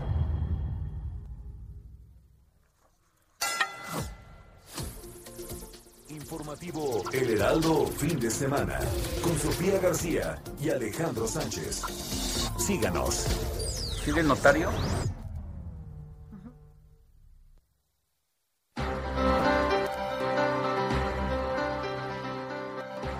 de la mañana con 17 minutos hora del centro de la República. Vamos a otros temas antes de contactarnos con Adrián Caloca y los deportes, porque como usted sabe, llega septiembre y septiembre es el mes del testamento. Mire, eh, lo más importante es que quienes puedan, porque tampoco todo mundo tiene esa posibilidad, pero así sea una casita, sea un carrito, lo que sea, lo más importante es poder heredar a nuestras familias, pues es la tranquilidad para cuando ya no estamos. El objetivo principal de esta campaña precisamente es fortalecer los lazos familiares y dar certeza a las familias y a todas las y los mexicanos sobre su patrimonio. Porque resulta que luego la gente trabaja mucho, logra hacerse de sus propiedades, de un gran patrimonio con mucho esfuerzo que le ha costado en la vida y decide hacerlo para dejarle a sus hijos, a su familia, a sus herederos, un bien para que pueda esforzarse menos en la vida y tener una mejor posibilidad de salir adelante. Pero cuando no hacen esto del testamento, lo único que dejan son más problemas que si no le hubiera dejado nada. Y por eso agradecemos que esté en la línea telefónica a, eh, al maestro Ponciano López Juárez. Él es el presidente del Colegio de Notarios de la Ciudad de México y ahorita maestro Ponciano está teniendo mucha chamba, ¿no? Efectivamente, eh, Alejandro y Sofía, buenos días. Buenos días. Muchas gracias por la invitación.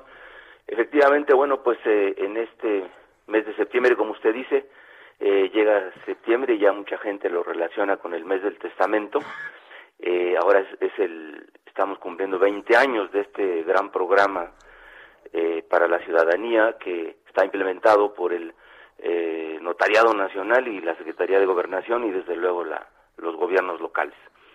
Entonces, pues como usted bien decía al inicio de la plática, efectivamente invitamos a la gente, a, a todos los ciudadanos, a, a, a todas las personas que sean mayores de 16 años, porque este el testamento se puede otorgar de- desde los 16 años, pues a que piensen en, en este acto importante de previsión y acudan a su notario de confianza a otorgarlo, y si no tienen notario de confianza, pues que acudan al colegio de notarios en el caso de los que vivan aquí en la Ciudad de México, o a los colegios de notarios de sus respectivos estados, para que eh, pues les eh, digan eh, qué horarios de, de atención extendidos hay en las distintas notarías, los costos que Claro. tienen en cada entidad también, porque van hay, hay cambios y este y todas las facilidades que que, Que justamente era este mes, ¿no, maestro? Exactamente, Oiga, que, con- y una que hablando de costos es el 50% de descuento. Hablando de, de estos eh, bienes que, que ya mencionaba Alex, ¿no? Sí. En donde, bueno, siempre es importante dejar todo en regla para no, Sí. justo no heredar problemas. ¿Qué otro tipo de cosas o de instrumentos podemos eh, justamente poner y plasmar en un testamento? Vaya, los ahorros, ¿no? Cuentas Sí, claro. bancarias. ¿Qué otro tipo de cosas? No solamente los bienes, ¿qué más? Sí, mire usted, eh, es importante señalar que para otorgar un testamento no hay que ser dueño de nada. O sea, yo, yo puedo no tener nada, pero eso no impide que yo haga un testamento, al contrario. ¿Cómo está eso, maestro? Sí, sí, sí. Para hacer un testamento no a fuerza tengo que tener bienes en el momento en el que lo hago o, o lo otorgo. El testamento lo que protege y, y- y transmite pues los bienes a los herederos son todos aquellos bienes que yo tenga en mi patrimonio en el momento de fallecer. Eso es lo importante. Ya. Que, que hay que hacerle saber a su a su público radio escucha. Eh, no, no, no hace falta tener bienes para hacer un testamento. Lo importante es que es que es un acto de previsión eh, y como ustedes dijeron, pues de, de, de protección, de ayuda, de, de amor a sus familiares. Eh, ¿Para qué? Pues para que puedan recibir, como yo de- de- determino, eh, y con la mayor facilidad, ¿qué bienes? Pues los que yo tenga cuando yo fallezca, no tanto los que yo tengo cuando, est- cuando estoy haciendo el testamento, porque porque el patrimonio va cambiando eh, continuamente, ¿no? Ahora, dígame una cosa, cuando uno compra un departamento, una casa, eh, y va ante el notario, prácticamente es entre un 8 y un de- 10% eh, el trámite del notario para que me dé eh, la propiedad. Es decir, si un departamento cuesta un millón de pesos, alrededor de eh, 80 mil, 100 mil pesos son los que yo tengo que pagar por el trámite ante el notario. Aquí la pregunta, y este es el punto de partida, es, yo, Alejandro Sánchez, eh, acudo en esta jornada notarial ante ustedes para, a lo mejor tengo un crédito que voy pagando ahí en Infonavit de un departamento, pero a lo mejor quiero dejar otras cosas que todavía no las tengo en este momento. ¿Cómo se cataloga y cómo evalúan ustedes el valor de un trámite respecto a qué? Fíjese que el testamento, eh, lo que usted dice respecto de la adquisición de un inmueble es cierto, es, en términos generales es 7-8% y máximo un 10% cuando hay eh, créditos hipotecarios, ya sea del Infonavit o de bancos, ¿no? Eh, pero bueno, eh, hablando del testamento, eh, fíjese que en el testamento no se evalúa qué bienes tienes o no tienes y el testamento no tiene na- el costo del testamento no tiene nada que ver con con lo que tienes o no tienes.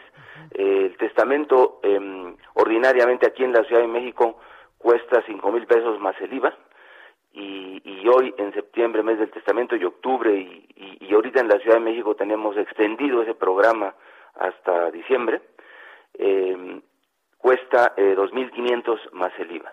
Eh, y sin importar eh, si tienes bienes o no tienes o, o cuántos tienes. ¿no? Ahora, por ejemplo, esto que usted dice es importante porque, por ejemplo, yo hoy, ¿no? Sofía, no Sí. tengo, no tengo nada, no tengo un bien, no tengo Correcto, nada. Si correcto. quiere la respuesta, la, la, me la da regresando del corte porque nos tenemos que ir al corte. Pero quiero dejar la pregunta en la mesa. Es, Sí, yo hoy, Sofía, no tengo un bien, ¿no? Tengo nada, pero quiero Sí. comprar una casita, un departamentito, lo que sea.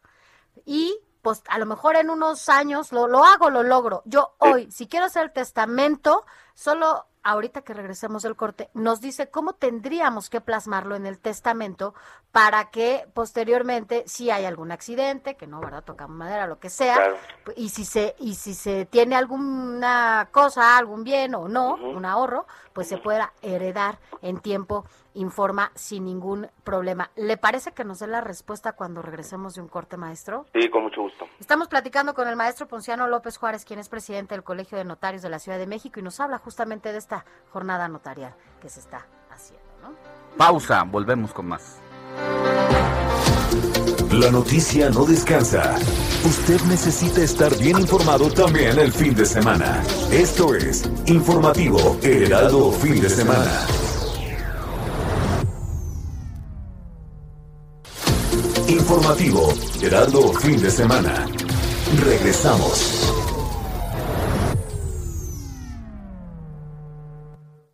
En Soriana celebramos el mes más mexicano. Por eso aprovecha que en sueros hidrolit de 625 mililitros llevas 2 por 30 pesos. O Pedialit de 500 mililitros 3 por 45 pesos. Y Alka-Seltzer con 12 lleva 2 por 55 pesos. Soriana, la de todos los mexicanos. A septiembre 6, aplica restricciones. Aplica en Hiper y Super.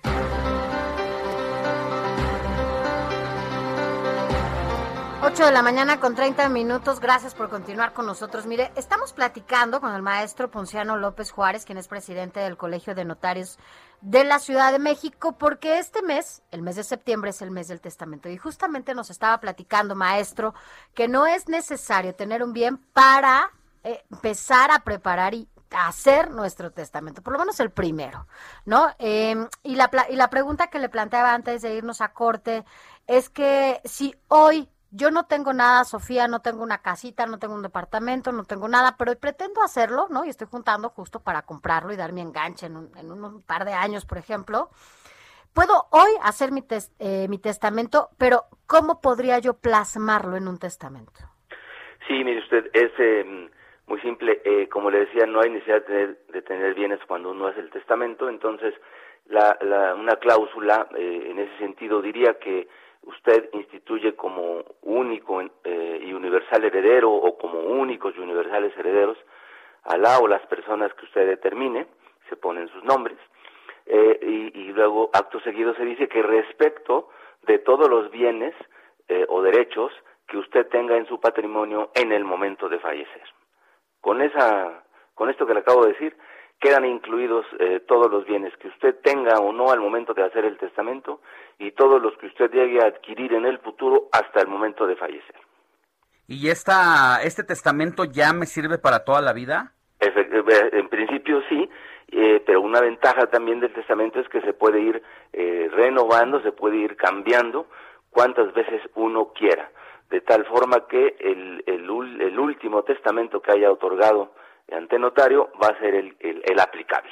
Pero hay gente que sí, que, que cada año o cada dos años o, cada vez que va cambiando su, su situación de familia, ¿no? Porque a lo mejor a los, antes de los 25 años, pues, o no tengo nada y, no estoy casado ni, ni vivo con nadie, pero a lo mejor a los eh, 35, 40 sí, y probablemente ya hasta tenga hijos. Entonces, conforme van cambiando la historia de, de- familia de cada persona, es que se puede ir eh, actualizando eh, u otorgando el testamento. Es un acto revocable por esencia y, y- y otorgar, se puede otorgar cuantas veces uno quiera o considere conveniente. Claro, pues eh, para quienes nos escuchan, estamos hablando justo del mes del testamento, ya, ya lo escuchó. No es necesario tener un bien en este momento, sin embargo, si lo tiene ya en mente o está a punto de pagar un enganche o está a punto de hacer alguna compra o pretende hacerlo en el corto plazo, haga su testamento para que después no tengamos ningún problema. Ya ve que ay, ese tema de las familias, incluso en estos momentos, es cuando más se complica, ¿no? Efectivamente, es un acto de previsión muy importante. Eh, no, fíjese que en una encuesta que hicimos recientemente, en noviembre pasado, en el Colegio de Notarios, nos arroja un dato importante que el 47% de las personas encuestadas no tiene testamento porque eh, considera que no es un acto importante o que no es necesario. No hace falta, eso dicen. Eh, el 12% dice que no lo otorga porque es muy caro y por eso estas campañas de apoyo a la ciudadanía. Y el 8% dice que es un acto difícil de otorgar. Y también es, hablando de esto último, pues es muy sencillo, basta con que contactes a tu notario de confianza. Si no tienes notario de confianza, pues vas al colegio de notarios, ahí te decimos qué notario te queda más cerca. Ahí te damos toda clase de asesoría y consultoría gratuita de cómo lo quieres hacer o qué piensas, etcétera. Y luego ya se canaliza con algún notario que le quede más cercano. Y este y, y, el- y lo del costo, pues por eso se reducen esos costos a- al 50%, que en números cerrados hoy serían 2.800 pesos. Y si también si hay alguna persona que sí quiere otorgar el testamento, pero no le alcanza o no puede, pues ya se platica con el notario y se le se les dan facilidades o, o se le hace un, un descuento mayor. ¿no? Ya, pues ahí está esta posibilidad de dejar el testamento aún no teniendo eh, propiedades en este momento, eh, pero lo poquito que sea hay que hay que dejarlo con toda claridad, porque cuántas familias, maestro, no Sí. se han roto por una situación de esta índole. Sí, es correcto, es correcto. Eh, y yo creo que hay que invitar a sus radioescuchas a que tengan en cuenta esto, esto, este aspecto que es muy importante. No a fuerza tengo que tener bienes si para hacer un testamento. Y si ya, como ustedes dijeron, tengo mi casita, ya, ya saqué mi crédito y todo eso, pues entonces con mayor razón hay que hacerlo, eh, justamente para beneficiar y proteger a, a los que más quieren Bien. en ese momento de, pues de, de que se, se pierde al ser querido, ¿no? Bien, antes de despedirnos nada más, si tiene un teléfono o dónde ¿Dónde las personas que nos están escuchando en este momento pueden reportarse para recibir asesoría inmediata. Eh, mire, pueden eh, este, llamar al Colegio de Notarios, que el, el- el teléfono es 55 11 18 19. Repito, 55 11 18 19, en donde pueden eh, llamar y, y ahí con- concertar, bueno, dejar sus datos eh, de, de que quieran asesoría en materia de testamentos o en materia de regularización de sus bienes y de inmediato les asignamos a un notario para que les devuelva la llamada y les dé ya toda la asesoría y consultoría que requieren. Es gratuita, es a distancia, no necesitan moverse a las notarías y solamente cuando ya haya que firmar la escritura, pues entonces Claro. ya, ya se les da la cita. Muy Pues bien. así está, perfecto. Pues ya escuchó. Muy. Eh, muy también está, No heredar, no heredar problemas. está- también se pueden meter a la página col- este Colegio de Notarios www.colegionotarios.org.mx y ahí también nos pueden dejar sus datos, eh, correos, etcétera, teléfonos y nos, nosotros le- los buscamos. ¿Dónde están ubicados, maestro? En Río Tigris número 63 eh, en la colonia Cuauhtémoc. Muy bien. Gracias, maestro Ponciano López Juárez, presidente del Colegio de Notarios de la Ciudad de México. Que tenga buen día. Gracias Alejandro y gracias Sofía. Gracias, Igualmente. buen día, maestro. Adrián Caloca, Deportes. Informativo El Heraldo Fin de Semana. Deportes. Informativo El Heraldo Fin de Semana. Adriancito Caloca, ¿ahí andas o no? Aquí andamos, ya aquí te andamos, caíste y te desmayaste. No, aquí andamos todavía. O estás Todavía viendo no al Checo, o estás viendo al Checo.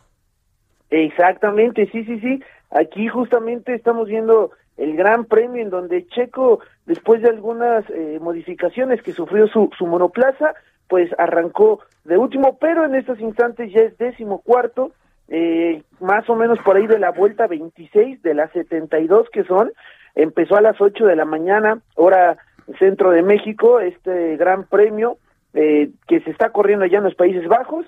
Y pues bueno, vamos a ver cómo de a poco va rebasando. Fue una clasificación el día de ayer eh, muy complicada para el mexicano, que había terminado en decimosexto, pero las modificaciones dichas pues hicieron que todavía se retrasara más en la parrilla de, de, inicio, aunque ya va poco a poco ir rebasando, vamos a ver hasta dónde le alcanza.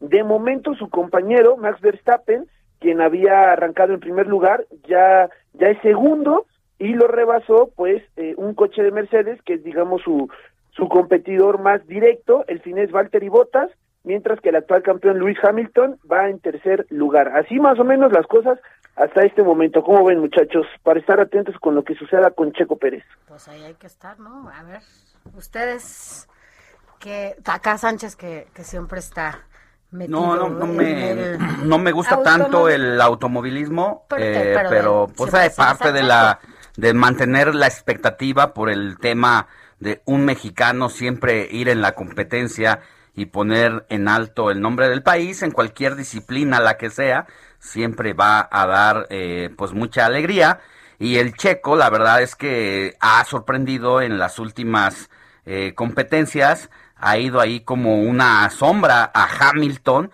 quien es hasta ahora pues el número uno del automovilismo en el mundo. Así es, justamente, justamente, mi queridísimo Alex, de eso se trata, sí, si, si bien seguir los pasos de un paisano que está en la máxima categoría en estos instantes, pues del automovilismo. Pero eh, realmente la nota fuerte del día de hoy, por lo menos de este domingo, en cuanto al mundo de los deportes, por lo menos de este lado del mundo, claramente es nuestra selección mexicana que este día estará jugando su segundo encuentro en esta ronda final, ya eh, dentro de las eliminatorias para el Mundial del próximo año allá en Qatar. México estará visitando Costa Rica a las seis de la tarde. Recordar que viene de ganar eh, en el- la cancha del Estadio Azteca frente a Jamaica dos goles por uno. Fue la única selección, por lo menos de esta zona de la CONCACAF, México me refiero, que ganó. Todas las demás selecciones empataron, incluso Costa Rica, nuestro rival ahora en turno, que el pasado jueves empató sin goles en su visita a Panamá. Entonces, bueno, México viene a jugar este encuentro. Los costarricenses ya dijeron que a pesar de que ellos son los locales el día de hoy, no son los favoritos. Vamos a ver cómo se va desarrollando. Es muy eh, todavía rápido o es todavía el inicio, ¿no? Para ir sacando conclusiones de este, de este, pues pequeña eliminatoria que se está llevando a cabo. Pero, pues poco a poco no hay que dejar ir eh, puntos sobre el camino y hay que ganar todos los posibles, aún de visita o en casa. Vamos a ver qué tal le va a la selección mexicana. Y en cuanto... Fíjate que antes de que pases a, a otro tema, me genera mucha expectativa este tipo de competencias, porque la verdad, mi querido Adrián, es que no debería de causarnos tanta sensación estar viendo a un México contra Jamaica o contra las Sí. Islas Vírgenes y mucho menos contra Costa Rica, no por demeritar a nuestros adversarios. Pero si hacemos un análisis frío, eh, el número de habitantes que tenemos en México por el número de eh, habitantes de estos países hace que tengamos una mayor exploración y posibilidades de tener competidores de más alta calidad. A eso le agregamos la paga, lo que gana un eh, seleccionado mexicano respecto a lo que gana un seleccionado de ese país y entonces uno no encuentra las igualdades y por lo tanto la evolución del fútbol mexicano debería ser en más avanzada que esto. Y pongo un poco lo que representa la inequidad de las justas deportivas en distintas disciplinas porque si pensamos y esto lo trasladamos al box, por ejemplo, ¿cómo le ha ido al pobre Canelo cuando le ponen competidores que son los clasificados del Consejo Mundial de Boxeo y nos ensañamos con un personaje como él diciendo que le pusieron un bulto? Cuando pues, la verdad también son los clasificados. Aquí es como si le pusieran un bulto a la selección y lo festejamos y nos enamoramos y nos apasionamos cuando debería ser de mero trámite, la verdad.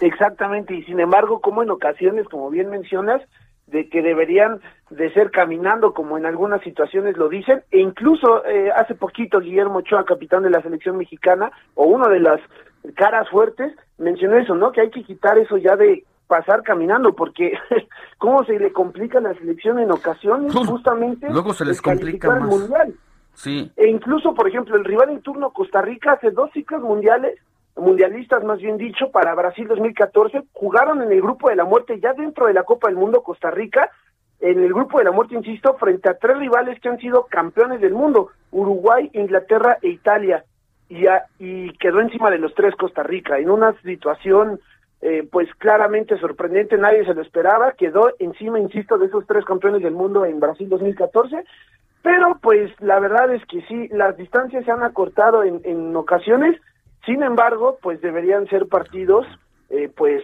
no tan complicados para la selección mexicana, más cuando se tiene contemplado pues llegar tan lejos ya Es el en quinto. planos más El internacionales. quinto ¿no? partido. Exacto, exacto.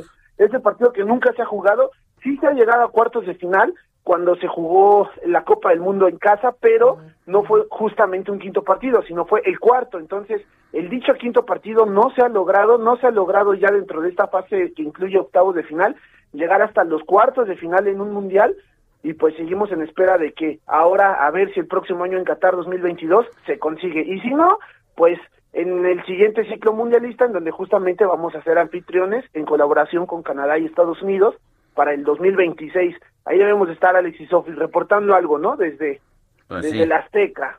Muy bien, mi querido Adrián. ¿Qué más tienes?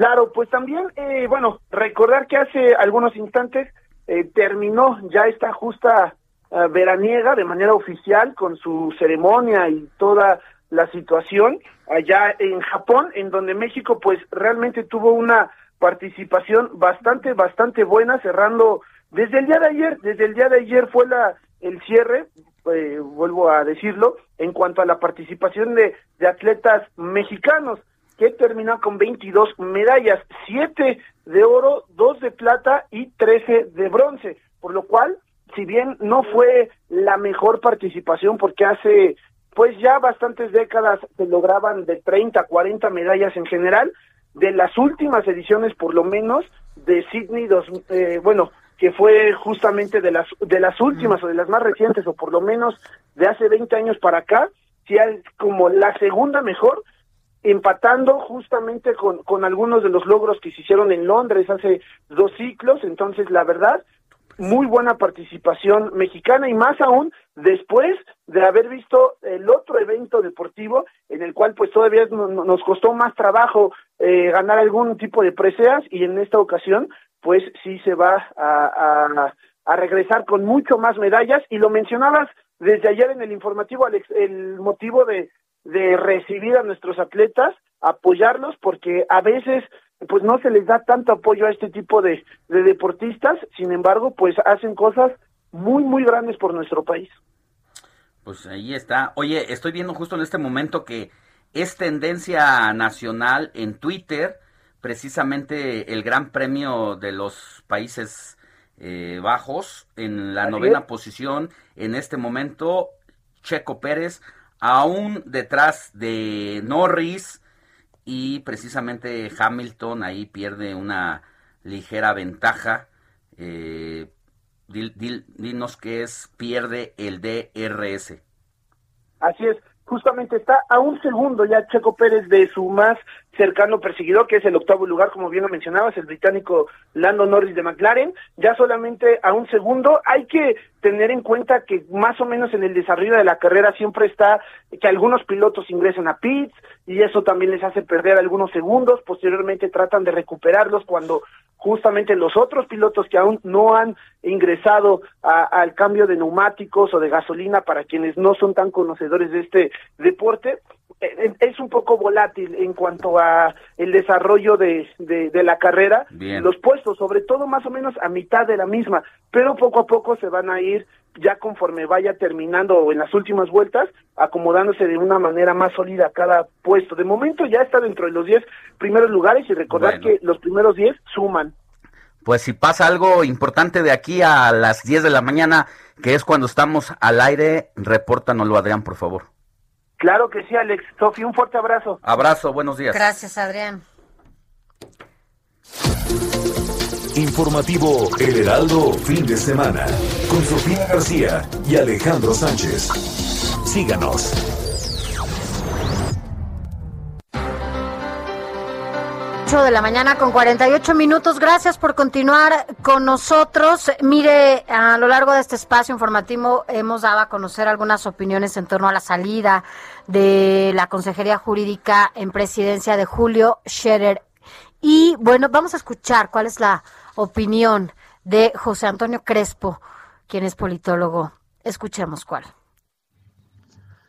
Julio Scherer desempeñó funciones muy importantes para la presidencia de la República, pues eh, obtuvo responsabilidades y facultades que normalmente no son las de un consejero jurídico, sino que tienen más que ver con las funciones de la Secretaría de Gobernación. Quizá de ahí la rivalidad y la confrontación entre Julio Scherer y la secretaria Olga Sánchez Cordero.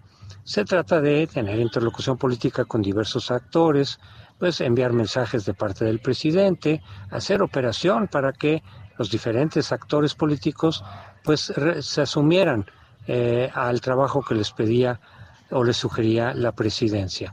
En ese sentido, tuvo bastantes éxitos, logró los objetivos en muchos casos que venían de la presidencia de la República. Sin embargo, su remoción refleja que esas facultades irán ahora concentradas en la Secretaría de Gobernación bajo el nuevo secretario que hará, según suponemos todos, un trabajo político muy intenso en esta segunda mitad del gobierno. ¿Qué fue lo que motivó la salida de Julio Scherer? ¿Un mal desempeño en algún momento?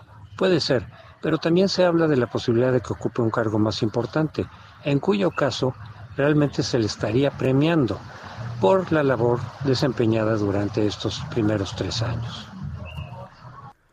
José Antonio Crespo, justo la importancia nada más decir esto rapidísimo, porque la- lo que dice él aquí es las facultades, ¿no? Que tenía eh, Julio Scherer desde la Consejería Jurídica, bueno, pues fueron robustecidas, ¿no? Y, fueron importantes y esta interlocución con, que, que él tenía con eh, los empresarios, con los diferentes poderes de la Unión, pues fue lo que facilitó justamente al presidente Andrés Manuel López Obrador que se llevaran a cabo algunas de sus reformas. Y hoy su salida, bueno, pues parece que estas facultades que se tenían desde la Consejería Jurídica regresan, ¿no?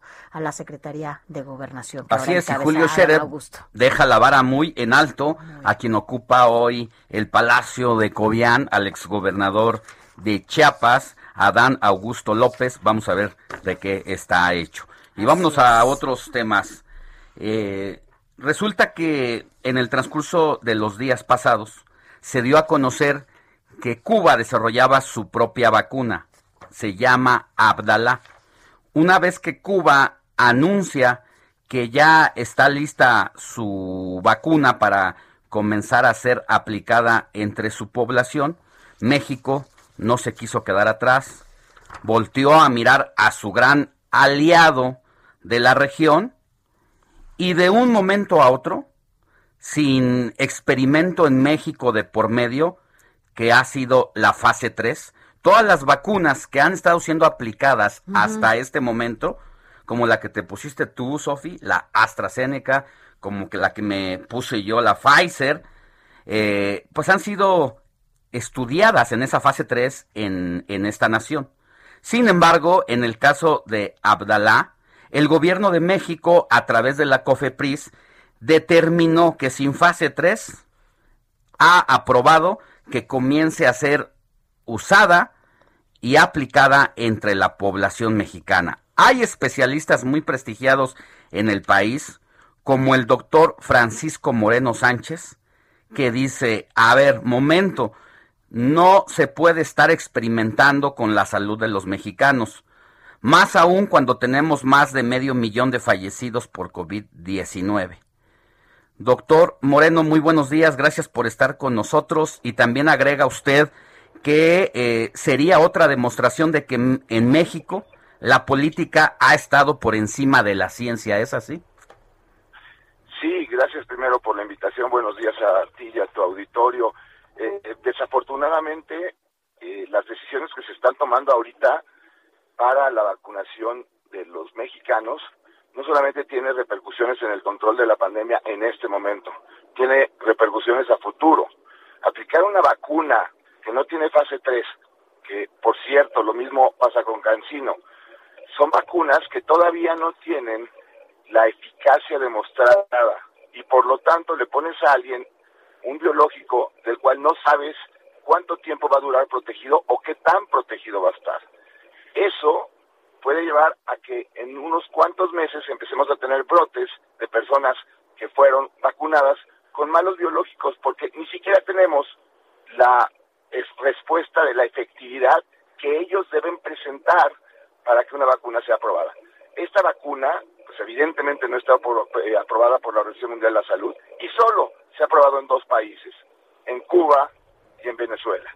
Así es que entendemos las razones por las cuales se usó en esos sitios. Y, eh, yo creo que también lo, lo importante que debe saber la gente que nos escucha, doctor, muy buenos días, que esta fase 3 es la que define, ¿no? Es la definitoria, pues es la parte final y la que concluye todo el proceso de investigación.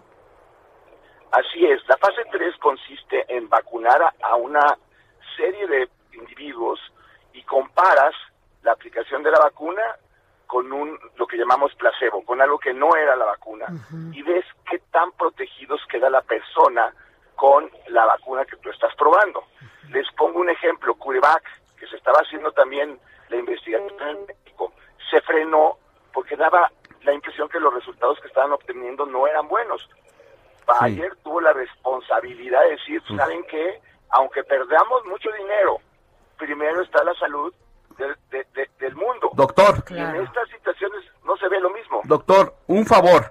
Nos corta la guillotina para compromisos comerciales. Volvemos con un resumen breve y retomamos nuestra llamada porque nos están escribiendo en este momento para otras preguntas que tienen a usted.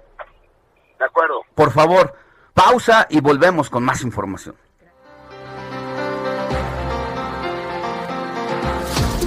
La noticia no descansa. Usted necesita estar bien informado también el fin de semana. Esto es Informativo Heraldo Fin de Semana.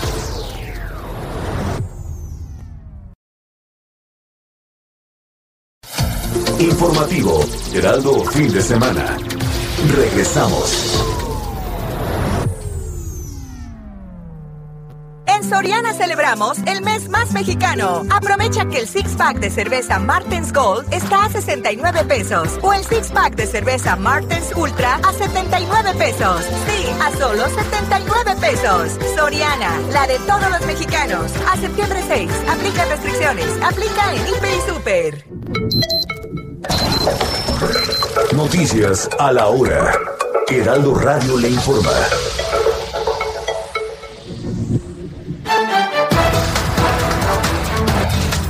9 de la mañana en punto, la Secretaría de Movilidad de la Ciudad de México informó que a partir de ayer sábado y hasta el 19 de septiembre estará cerrada la estación Buenavista del Metrobús de la línea 3 por trabajos de mejoramiento.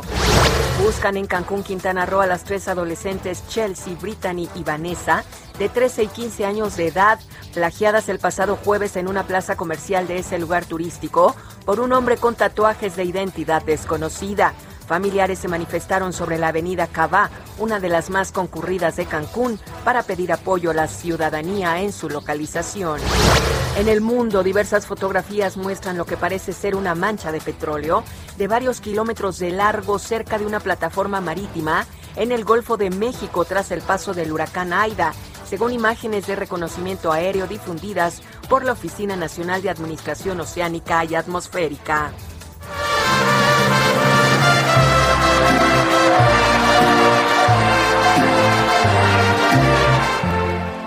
En las últimas horas se ha hecho viral un video del cantante de música ranchera Vicente Fernández, en el que se le escucha durante un concierto pedir que cuando muera lo despidan con la canción Volver, Volver, Volver.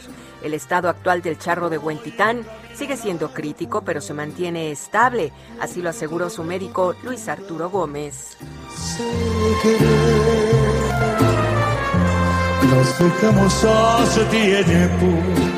Son las 9 de la mañana con dos minutos. Le invitamos a que siga en la sintonía del Heraldo Radio, escuchando a Sofi García y Alex Sánchez.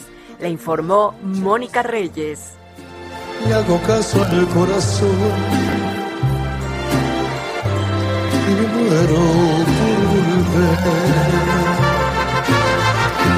por. Y volver, volver.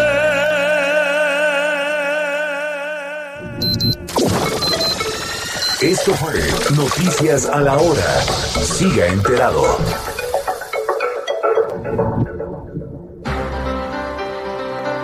Estamos, ya estamos de regreso en el informativo fin de semana y agradecemos que haya esperado un poquito eh, el Doctor. infectólogo, doctor, médico internista y premio nacional de medicina, el doctor Paco Moreno Sánchez, quien nos contaba, doctor, a manera de ya concluir con el asunto de la vacuna eh, cubana, que ya se aprobó por parte de la COFEPRIS aplicarse entre la población nacional sin fase 3 de por medio.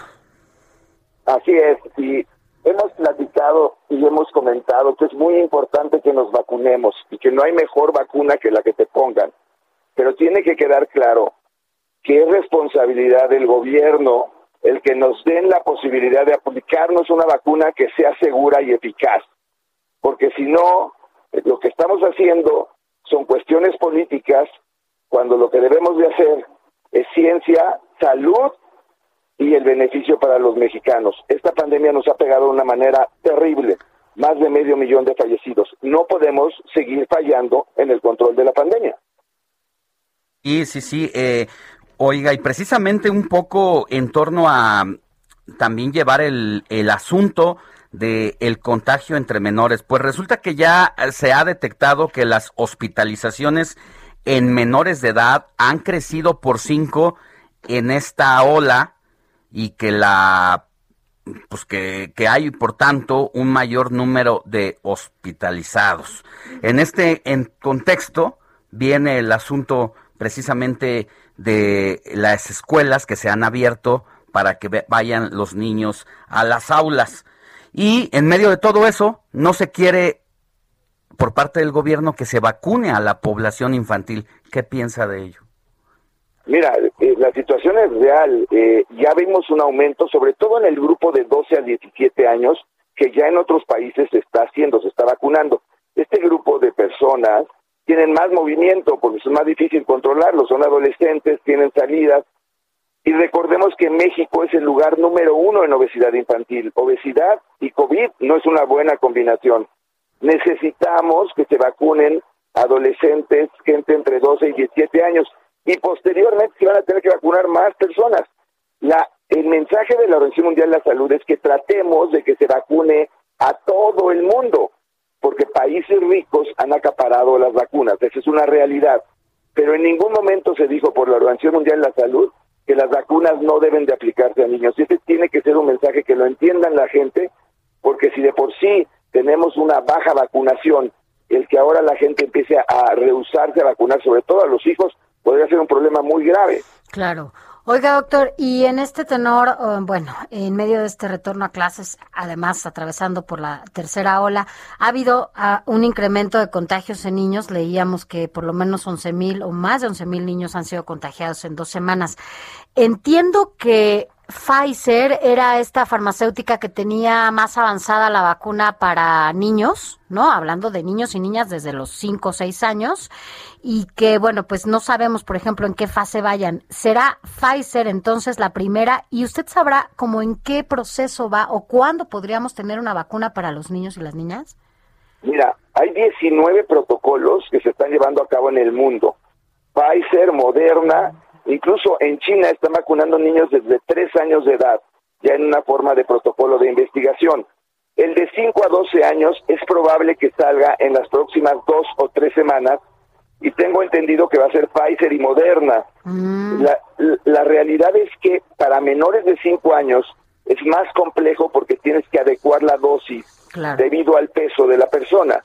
Pero la vacunación a partir de 5 años, la idea de los países europeos y de los, de los países este, de primer mundo es que cuando haya este regreso a clases, que para ellos empieza en septiembre, o sea, en esta semana, Ya. haya el mayor número de niños vacunados, porque evidentemente lo hemos vivido en México.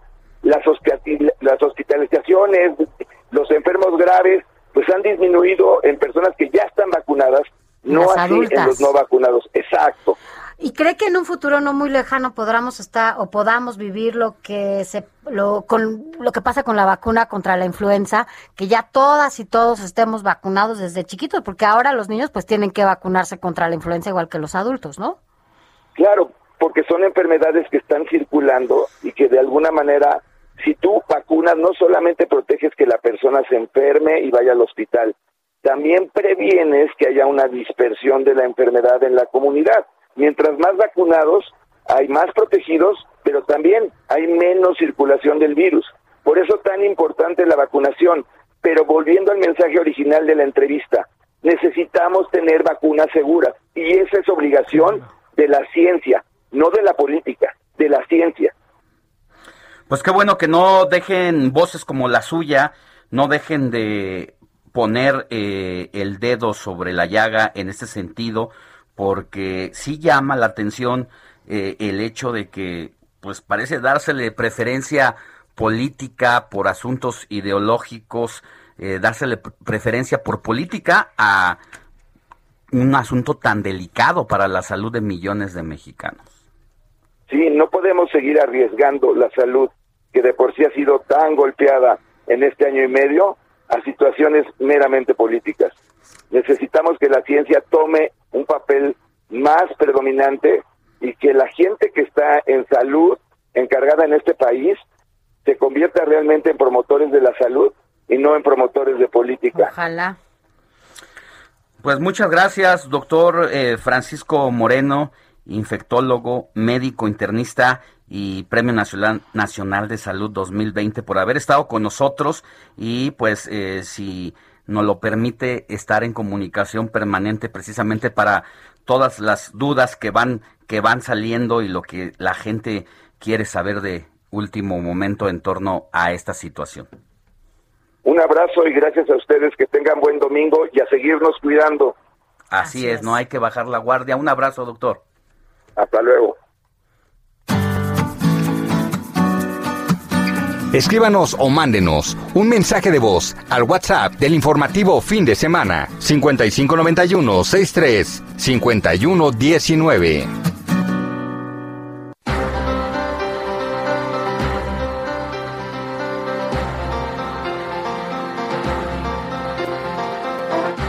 Nueve de la mañana con 10 minutos, hora del centro de la República. Mire, eh, en una investigación reciente que hace la Procuraduría Federal del Consumidor y que la publica a través de la revista del Consumidor en su edición de septiembre de 2021, en su sección llamada Estudios de Calidad, pues ha publicado eh, y ya ha desenmascarado algunas bebidas alcohólicas, eh, pues que algunas no cumplen con eh, lo que ofrecen y también pone en duda eh, pues las sustancias con las que está elaborado dicho producto. Este análisis fue realizado bajo la premisa de que de ser productos que ofrecen alcohol por un bajo precio existen dudas a si realmente, ya le digo, cumplen lo que ofrecen. A través del mismo informó que varias de las bebidas, bebidas estudiadas no lo hacen. Eh, para esto se analizaron 41 marcas de alcohol, a las cuales se le, se le realizaron 343 pruebas en un periodo del 23 de marzo al 15 de julio de 2021 para verificar que cumplan con las normas.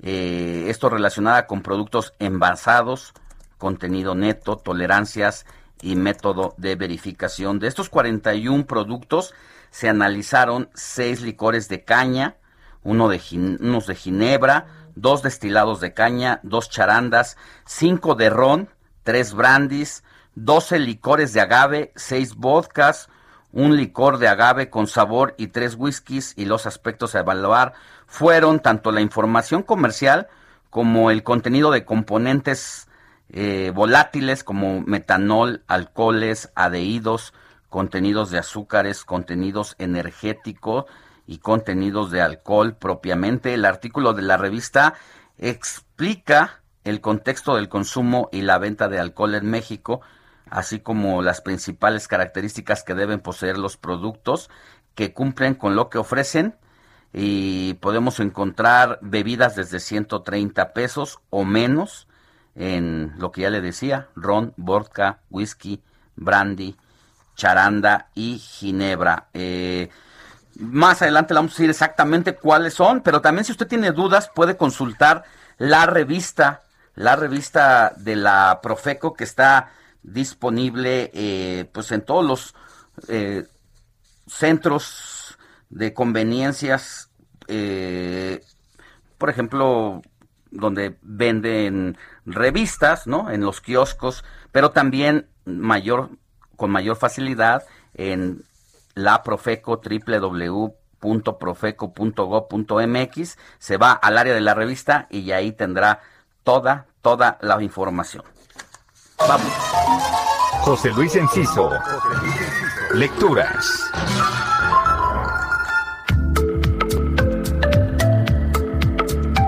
Trece minutos, gracias por continuar con nosotros y bueno, pues es momento de ir con José Luis Enciso, nuestro colaborador y experto en literatura. ¿Cómo estás, José Luis? Buenos días.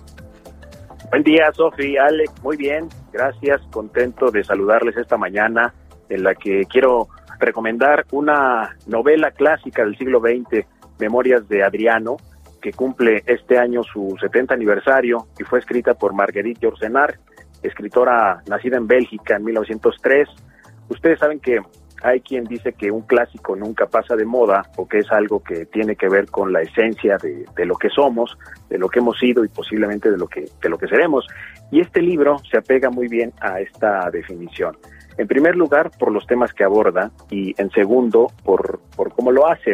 Eh, se trata de una extensa carta que el emperador romano Adriano, que vivió entre los siglos I y II de, de nuestra era, le escribe a Marco Aurelio, su sucesor, cuando está ya a punto de morir, y habiendo sido el hombre con más poder en el, en el mundo occidental de su tiempo, eh, se enfrenta a la decrepitud, a la resignación de, de, ser vencido por ese compañero fiel que fue su cuerpo y que con la vejez y la enfermedad se convierte en un monstruo que terminará por, por devorarlo, según dice él en la novela, ¿no?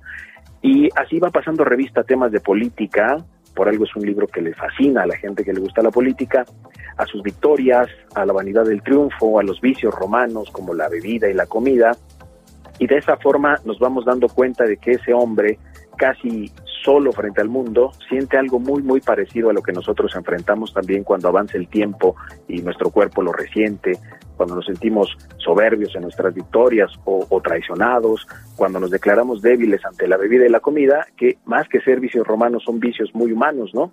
O incluso nos sorprendemos indefensos ante, ante el amor y la pérdida del amor, pues Adriano, siendo tan, tan poderoso, eh, nos revela su impotencia ante la muerte de su amante Antino, el joven a quien más amó. Revela además su fragilidad de humano, incluso ante la, traición y la lealtad. Pero fíjense de qué manera nos lo plantea Margarita Yourcenar.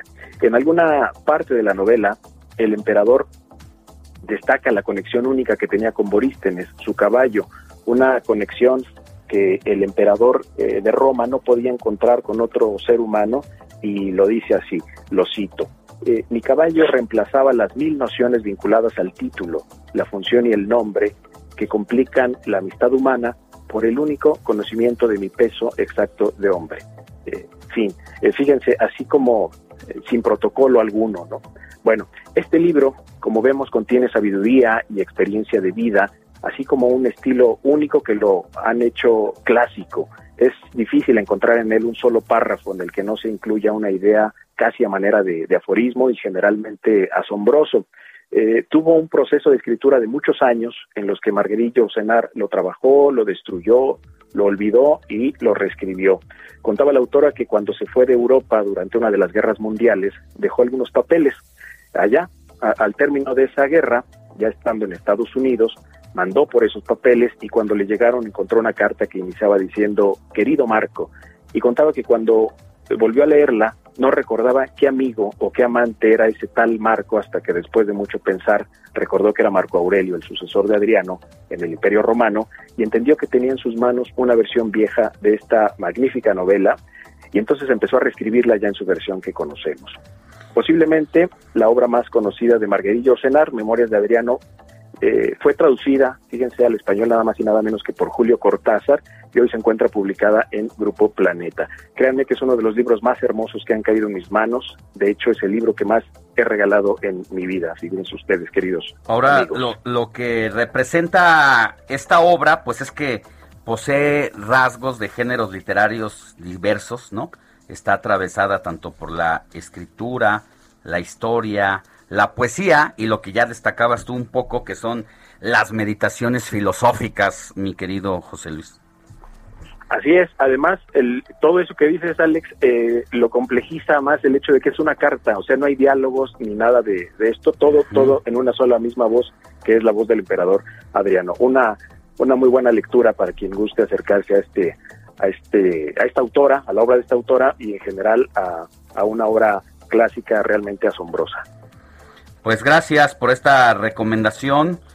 Quienes no hemos leído esta obra, es una excelente invitación para hacerlo y olvidarse un poco de los datos duros, de la información dura, de la información de coyuntura para reflexionar. Gracias, José Luis. Gracias, no les va a defraudar esta obra. Que tengan muy buen domingo. Buen domingo. Informativo El Heraldo Fin de Semana con Sofía García y Alejandro Sánchez. Síganos.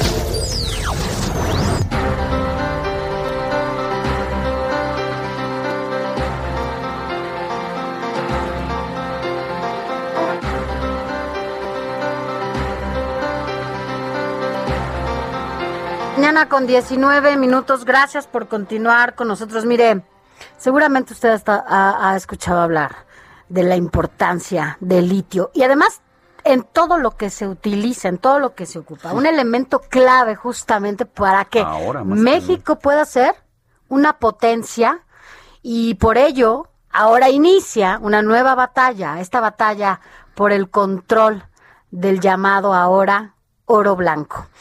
Eh, lo podemos utilizar en la tecnología, en los automóviles, en lo que no te puedas imaginar, ahí lo podemos, en los teléfonos, o sea, en cada cosa que usted tenga enfrente de usted, en alguna de ellas puede utilizar justamente el litio. El senador por Morena, el presidente de la Comisión de Hacienda, Alejandro Armenta, eh, presentó justamente una, una iniciativa, una propuesta, senador, para eh, una reforma al artículo 27 constitucional y su reglamentaria en esta materia, en la que tiene que regular justamente todo lo que tenga que ver ahora con el litio, porque antes nadie hablaba de ello, ¿no? Antes lo importante era el petróleo, senador.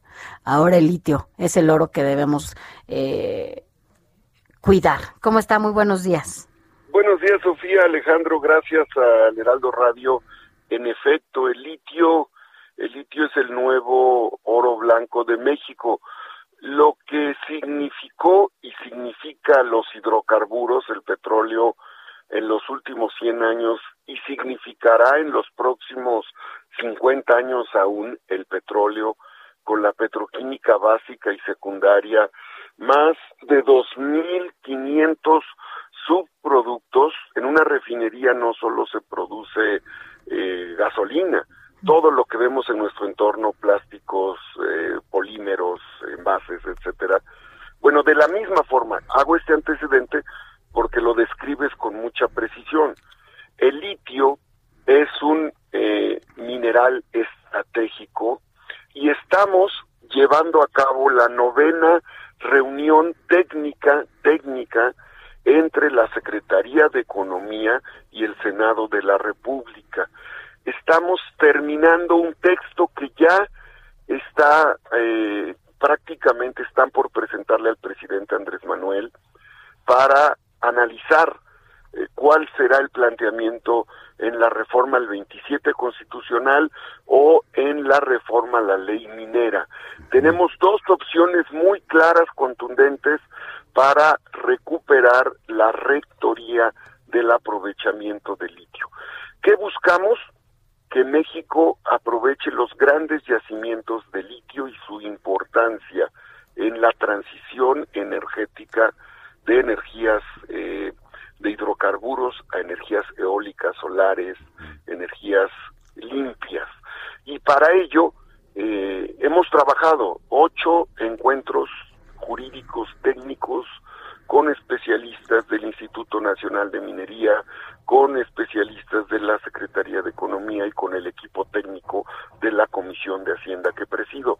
Eh, tenemos ya seguramente para este mes o el próximo un documento que nos va a permitir que México pueda promover, pueda regular y se pueda aprovechar de la mejor manera, sin sin enviar un mensaje equivocado a los inversionistas. No queremos, no rechazamos la inversión extranjera, lo que no queremos es el saqueo de los recursos naturales. Sí. No rechazamos la inversión privada, por ningún motivo la necesitamos, pero tiene que ser regulada para el aprovechamiento primero de México. Ahora, senador, eh, casi vamos a hacer un corte para ir a una pausa.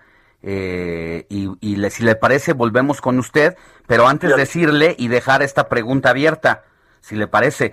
Nosotros en México hasta hace dos años veíamos que las grandes reservas de litio en el mundo estaban en Bolivia, el país que concentraba entre el 70-80% de este gran recurso mineral.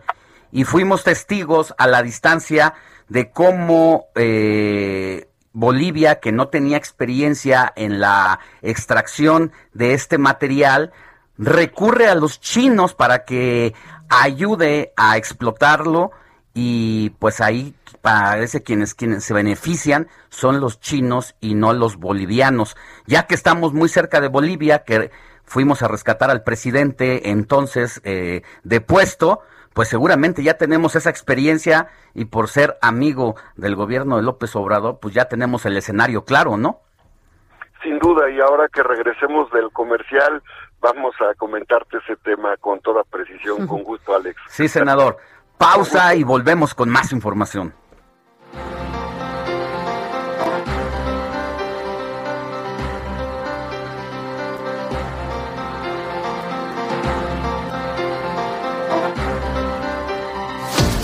La noticia no descansa. Usted necesita estar bien informado también el fin de semana. Esto es Informativo Heraldo Fin de Semana. Informativo Heraldo Fin de Semana. Regresamos. En Soriana celebramos el mes más mexicano. Aprovecha los detergentes 1, 2, 3 de 900 gramos que están a 16.50 o fabuloso de un litro a 17.90 y suavitel de 850 mililitros a 16.90. Sí, a solo 16.90. Soriana, la de todos los mexicanos. A septiembre 6. Aplica restricciones. Aplica en Hiper y Super. Ya estamos de regreso, platicábamos con el senador de presidente de la Comisión de Hacienda allá, obvio, en la Cámara Alta, Alejandro Armenta, y nos hablaba sobre el proyecto que tiene México para explotar los eh, minerales de litio que sirve para diversos productos, pero sobre todo para la elaboración de baterías, ya sabe, en todos los gadgets, en automóviles y muchas cosas más, por lo que ahora es considerado pues el nuevo, el nuevo oro eh, en sustitución de pues el petróleo, que va quedando en el pasado.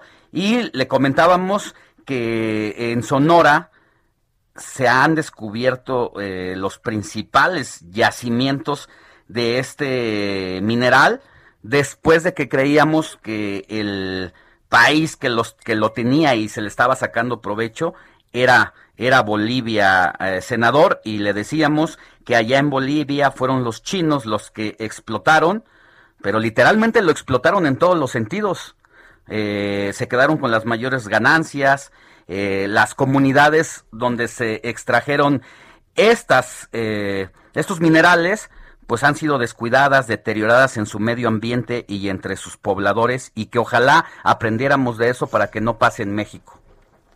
Tienes mucha razón, Alejandro y Sofía, y gracias al Heraldo por esta oportunidad. Déjenme informarles que realicé un estudio hace dos años. Llevo dos años estudiando el tema del litio. Lo primero que hice fue solicitar por transparencia las concesiones mineras de litio otorgadas. 31 concesiones. Tengo 31 expedientes que te podría decir son eh, cientos de carpetas en papel impresos, eh, traducidas eh, en inglés, debo decirte, están en inglés impresas. Y debo decirte también, debo compartirle a tu audiencia, que en esos documentos, en esos estudios geofísicos donde se acredita la concesión al 100% de empresas canadienses, inglesas, chinas, en el 100% de esas concesiones se acredita que México posee en yacimientos de litio en números redondos 4.5 veces el valor de la deuda externa, 4.5 veces el valor de la deuda externa que hoy se encuentra entre 11 billones de pesos. Esto, estos datos eh, soportados por la propia información con la que se entregaron las concesiones.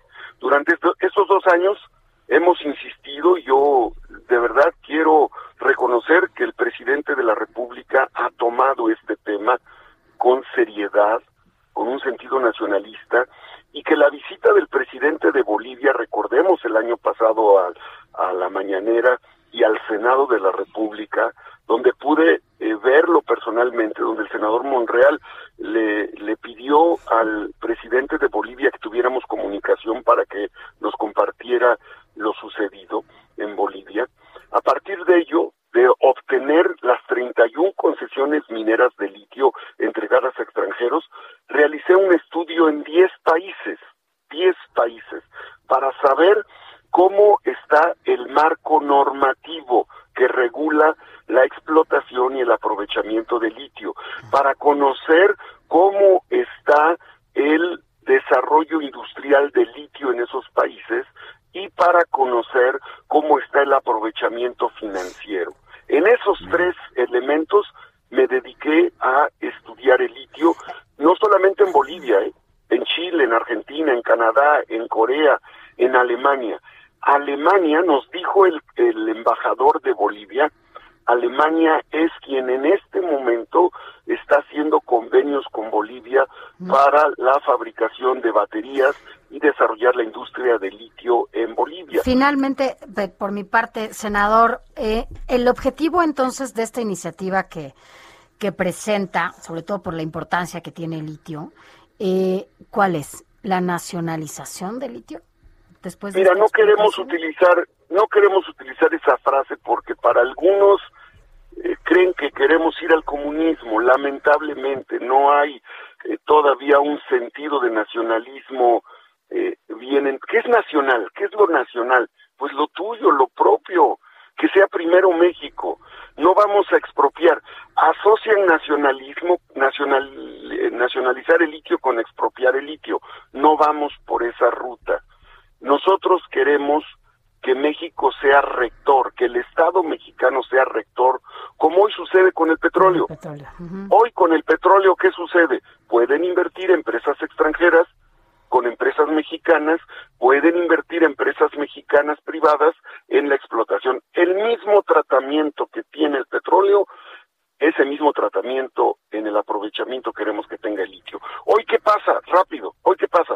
Hoy hay un desorden, no hay información, no sabemos si lo están explotando o lo están explorando, no sabemos cuántas toneladas se están llevando ni a qué precio, no hay información sobre el aprovechamiento del litio o sobre el posible saqueo del litio. Así es que es un recurso natural que puede significar una puerta de desarrollo para México.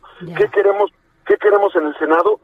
Que sean los mexicanos, que sea México quien aproveche el litio. Pues Imagínense 4.5 veces el valor de la deuda externa transformada en, en seguridad, Veamos. salud, educación, carreteras. Veamos cómo se da este debate y cómo se da esta iniciativa. Ya platicaremos de ello después, senador Alejandro Armenta. Gracias por haber estado con nosotros. Gracias a ustedes para por darnos voz para esta posibilidad de desarrollo para México. Excelente domingo. Gracias, senador Excelente Alejandro Armenta, senador por Morena y presidente de la Comisión de Hacienda.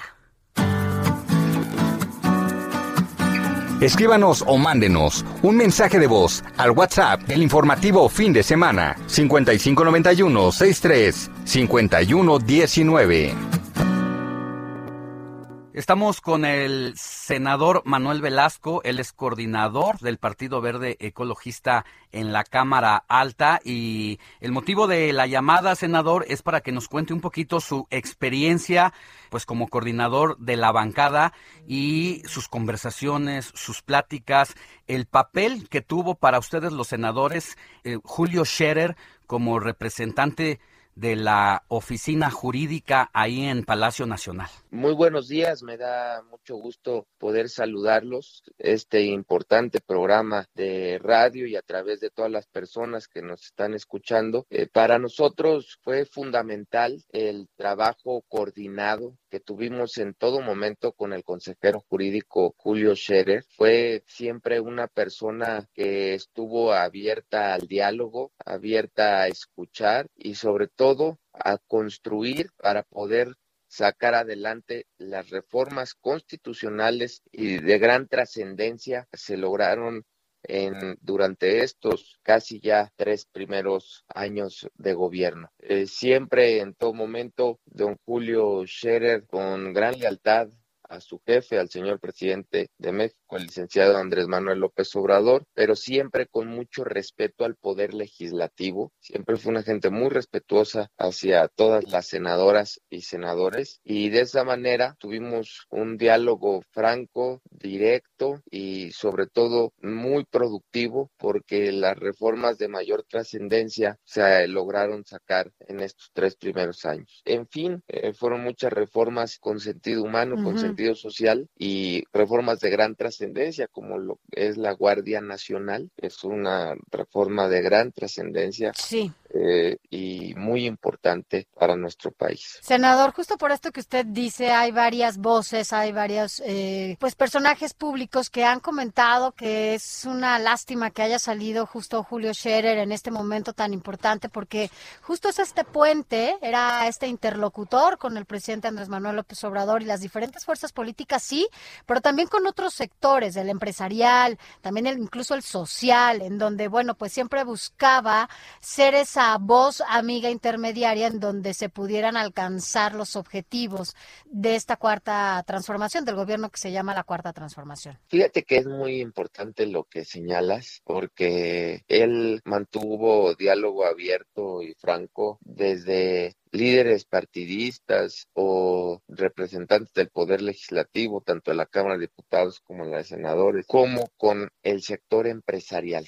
En todo momento eh, estuvo muy abierto a escuchar y a atender las peticiones del sector empresarial y también con líderes sociales. Yo lo que veo es que el señor Julio Scherer tiene una relación de amistad, de afecto y de cariño con el señor presidente de la República desde hace muchos años. Eh, llevan más de dos décadas trabajando juntos, pero sobre todo con una gran amistad y y lo que más vale en la vida son los amigos, porque mi abuelo, el doctor Manuel Velasco Suárez, que en paz descanse, me decía, los cargos públicos son una enfermedad que se curan con el tiempo, pero las amistades son para toda la vida. Yo creo que la amistad que tiene el señor presidente con don Julio Scherer es una amistad sincera, una amistad que es para toda la vida, que va más allá de un cargo público. Así es, senador. Oiga, entonces, sin duda, pasará a la historia esta consejería jurídica de Julio Scherer, porque Usted es un, político muy joven, pero con mucha experiencia, ha estado muy cerca eh, pues de los personajes más importantes de la política y creo que no habíamos visto una consejería jurídica como la de Julio Scherer, ¿no? Fíjate que es muy importante lo que señalas. Yo llevo activamente en la vida pública desde el año 2001 y en estas dos décadas que llevo ya participando de manera muy activa en diferentes cargos, te puedo decir que sin duda alguna es el, la Consejería Jurídica con el licenciado Julio Scherer la que estuvo realmente muy activa, muy atenta y sobre todo productiva participando en los temas legislativos de gran calado. No hay que olvidar que también fue un actor importante en las reformas constitucionales que se han hecho al Poder Judicial de la Federación y yo te puedo decir que no,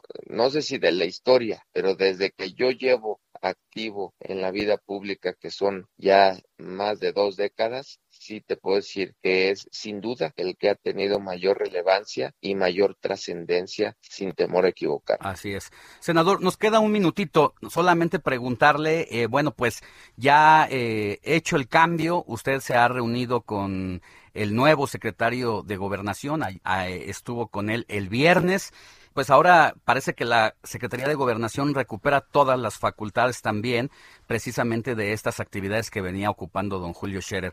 ¿Cómo le fue con el secretario de Gobernación? Conozco al licenciado Adán Augusto, al nuevo secretario de Gobernación de hace tiempo, y te puedo decir que llegó a la Secretaría de Gobernación un hombre conciliador, un hombre de acuerdos y un hombre que quiere construir con el poder legislativo. Tuvimos una plática franca y productiva el día de ayer con las senadoras y senadores que integran la fracción parlamentaria eh, del Partido Verde en el Senado de la República. Él nos escuchó los diferentes planteamientos que le hicimos y vimos un secretario de gobernación que quiere trascender mediante el diálogo y mediante el acuerdo y mediante la construcción de acuerdos en favor de nuestro país. Gracias, senador. Muy amable, senador, que esté muy bien, cuídese y nos estamos escuchando próximamente. Gracias a ustedes. Gracias. Un fuerte Buen día, abrazo. senador. Es el senador. Es el senador Manuel Velasco, coordinador del Partido Verde Ecologista de México en el Senado, que recapitula su relación con Julio Scherer y la falta que le va a hacer al presidente, pero ya tiene al nuevo secretario de Gobernación, Adán Augusto López. Bueno, así las, las cosas y las diferentes opiniones acerca de la salida de Julio Scherer de la Consejería Jurídica en Presidencia de la República. Y a propósito, antes de cambiar de, de tema, eh, mire, vamos a escuchar también el comentario de mi compañero Carlos Mota, quien es además eh, columnista de El Heraldo de México. Escuchemos. Bueno, yo creo que la salida de Julio Scherer, efectivamente, de la Consejería Jurídica del gobierno de López Obrador, deja un hueco importante. Si uno ve, recuerda lo que en estos tres años había sido la figura de Julio Scherer, era siempre un personaje que era un interlocutor válido entre el gobierno, la iniciativa privada, eh, gobernadores, personajes relevantes para el propio gobierno con quien tenía que hablar y Julio jugaba ese papel. Yo recuerdo haber estado en diferentes eh, espacios, restaurantes públicos, por ejemplo, en donde de pronto, si llegaba Julio, mucha gente de la iniciativa privada, CEOs de empresas, se paraban a saludarle eh, y bueno, pues comentaban sobre la labor que estaba haciendo para abrir caminos, puentes, puertas eh, en relación con lo que el sector privado tenía que hablar, por ejemplo, con el gobierno federal y cómo a través de él se facilitaban estas eh, cuestiones, reuniones, en fin. Así que, eh, pues sí, se le va a extrañar aunque pues el presidente López Obrador tendrá que encontrar sus interlocutores nuevos dentro del gobierno. Este sí que fue un personaje relevante, central en este primer tramo y bueno, pues seguramente eh, habrá de resolver la, la 4T, pues cómo eh, tener esta interlocución con gobernadores, con la iniciativa privada, pero, pero sí, la conclusión es que efectivamente se trataba de un personaje central que añadió mucho valor positivo a eh, la forma en la que pues el gobierno al final de cuentas tenía que hablar con diferentes actores e instancias eh, pues en el ámbito sobre todo empresarial y con diferentes actores políticos. Así que bueno, pues ojalá en- encuentre un camino eh, idóneo para él de nueva cuenta. En, en el espacio privado, que es lo que, lo que ha dicho que hará. Escena, el mundo del espectáculo en el noticiero Heraldo. Lasciatemi cantare con la chitarra in mano. Lasciatemi cantare, sono un italiano. Come taglia gli spaghetti al dente, partigiano come presidente. Ho l'autoradio sempre nella Mi querida Nayeli Ramírez, editora de la sección Escena del Heraldo de México, ¿qué nos tienes el día de hoy? Buenos días. Buenos días, Ale. Buenos días, Sofía. Un gusto estar otra vez con ustedes. ¿Y qué creen? Que les traigo todo lo que ha pasado en el Festival Internacional de Cine de Venecia. Este es uno de los festivales más importantes de cine en el mundo y donde se da a conocer todo lo que va a venir para el próximo año. Entonces, ¿En qué te traigo- contexto, no, Naye? ¿Cómo se da en medio de este contexto de pandemia, no? Una vez más. Una vez más, ¿sabes que ellos fueron los primeros atrevidos que dijeron, sí lo vamos a hacer presencial? Lo hicieron híbrido el año pasado, hubo alfombras rojas, ahora casi el 70% del festival fue presencial. Hubo cosas virtuales, algunas invitadas virtuales, pero ahora sí ya se aventaron con todo, cuando Italia ha sido uno de los países que más problemas ha tenido con la pandemia. Así es. Sí, Entonces, sí, sí. La verdad es que allá estábamos, estábamos poniendo nuestras barbas a remojar acá con el coronavirus cuando allá estaban, pero sí recuerdo casi tres mil muertos diarios.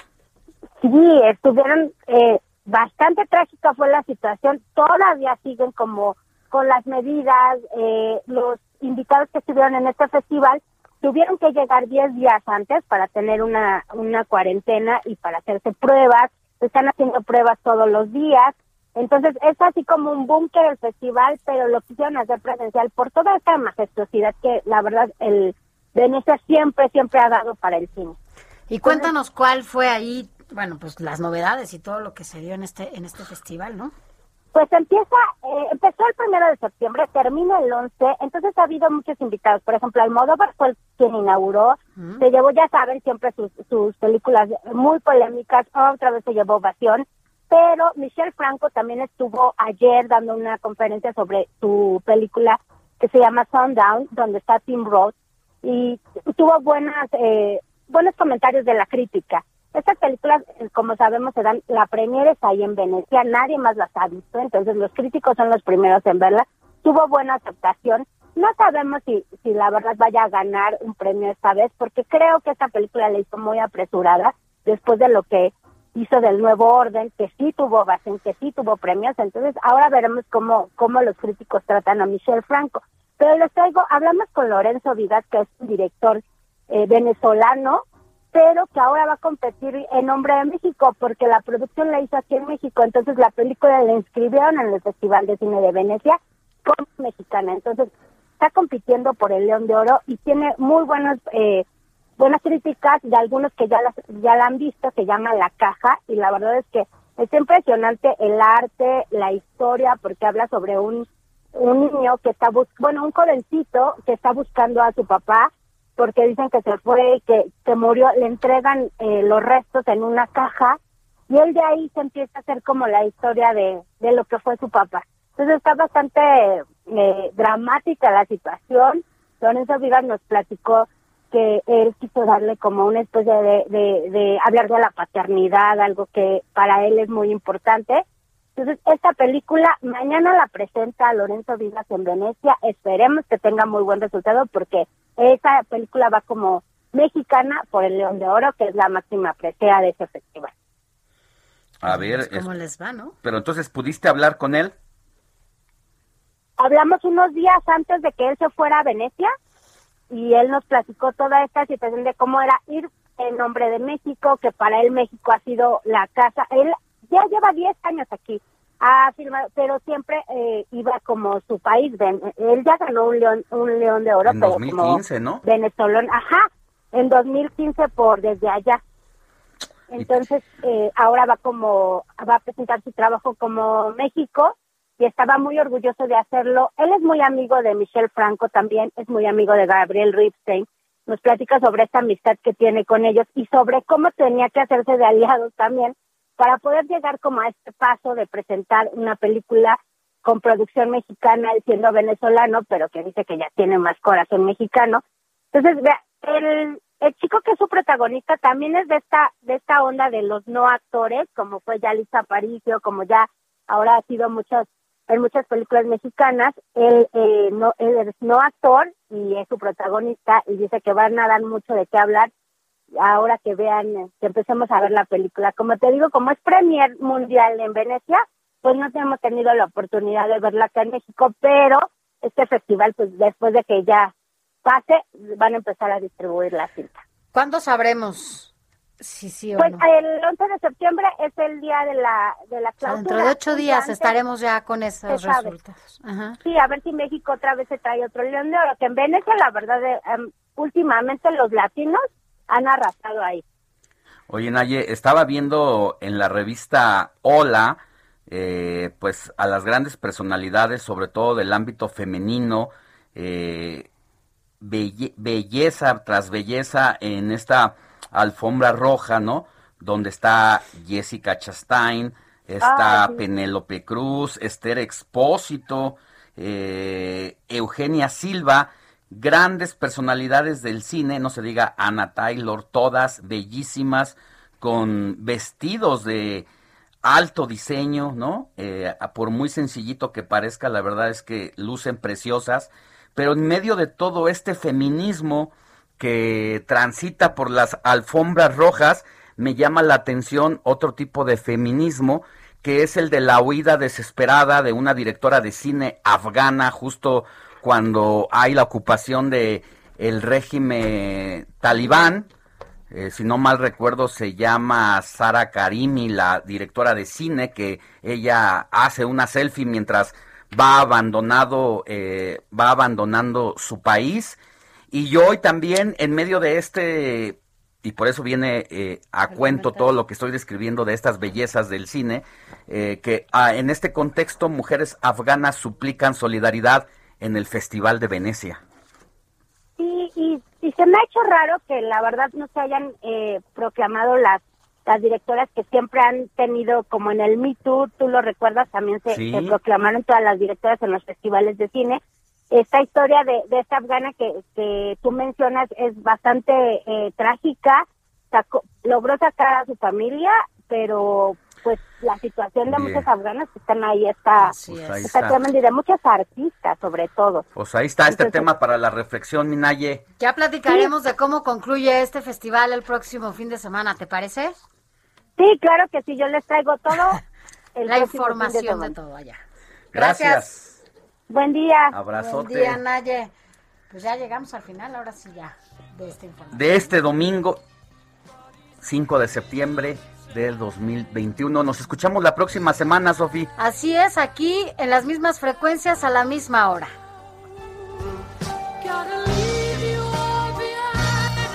Heraldo Media Group presentó Informativo El Heraldo Fin de Semana con Sofía García y Alejandro Sánchez a través de El Heraldo Radio con la H que sí suena y ahora también se escucha.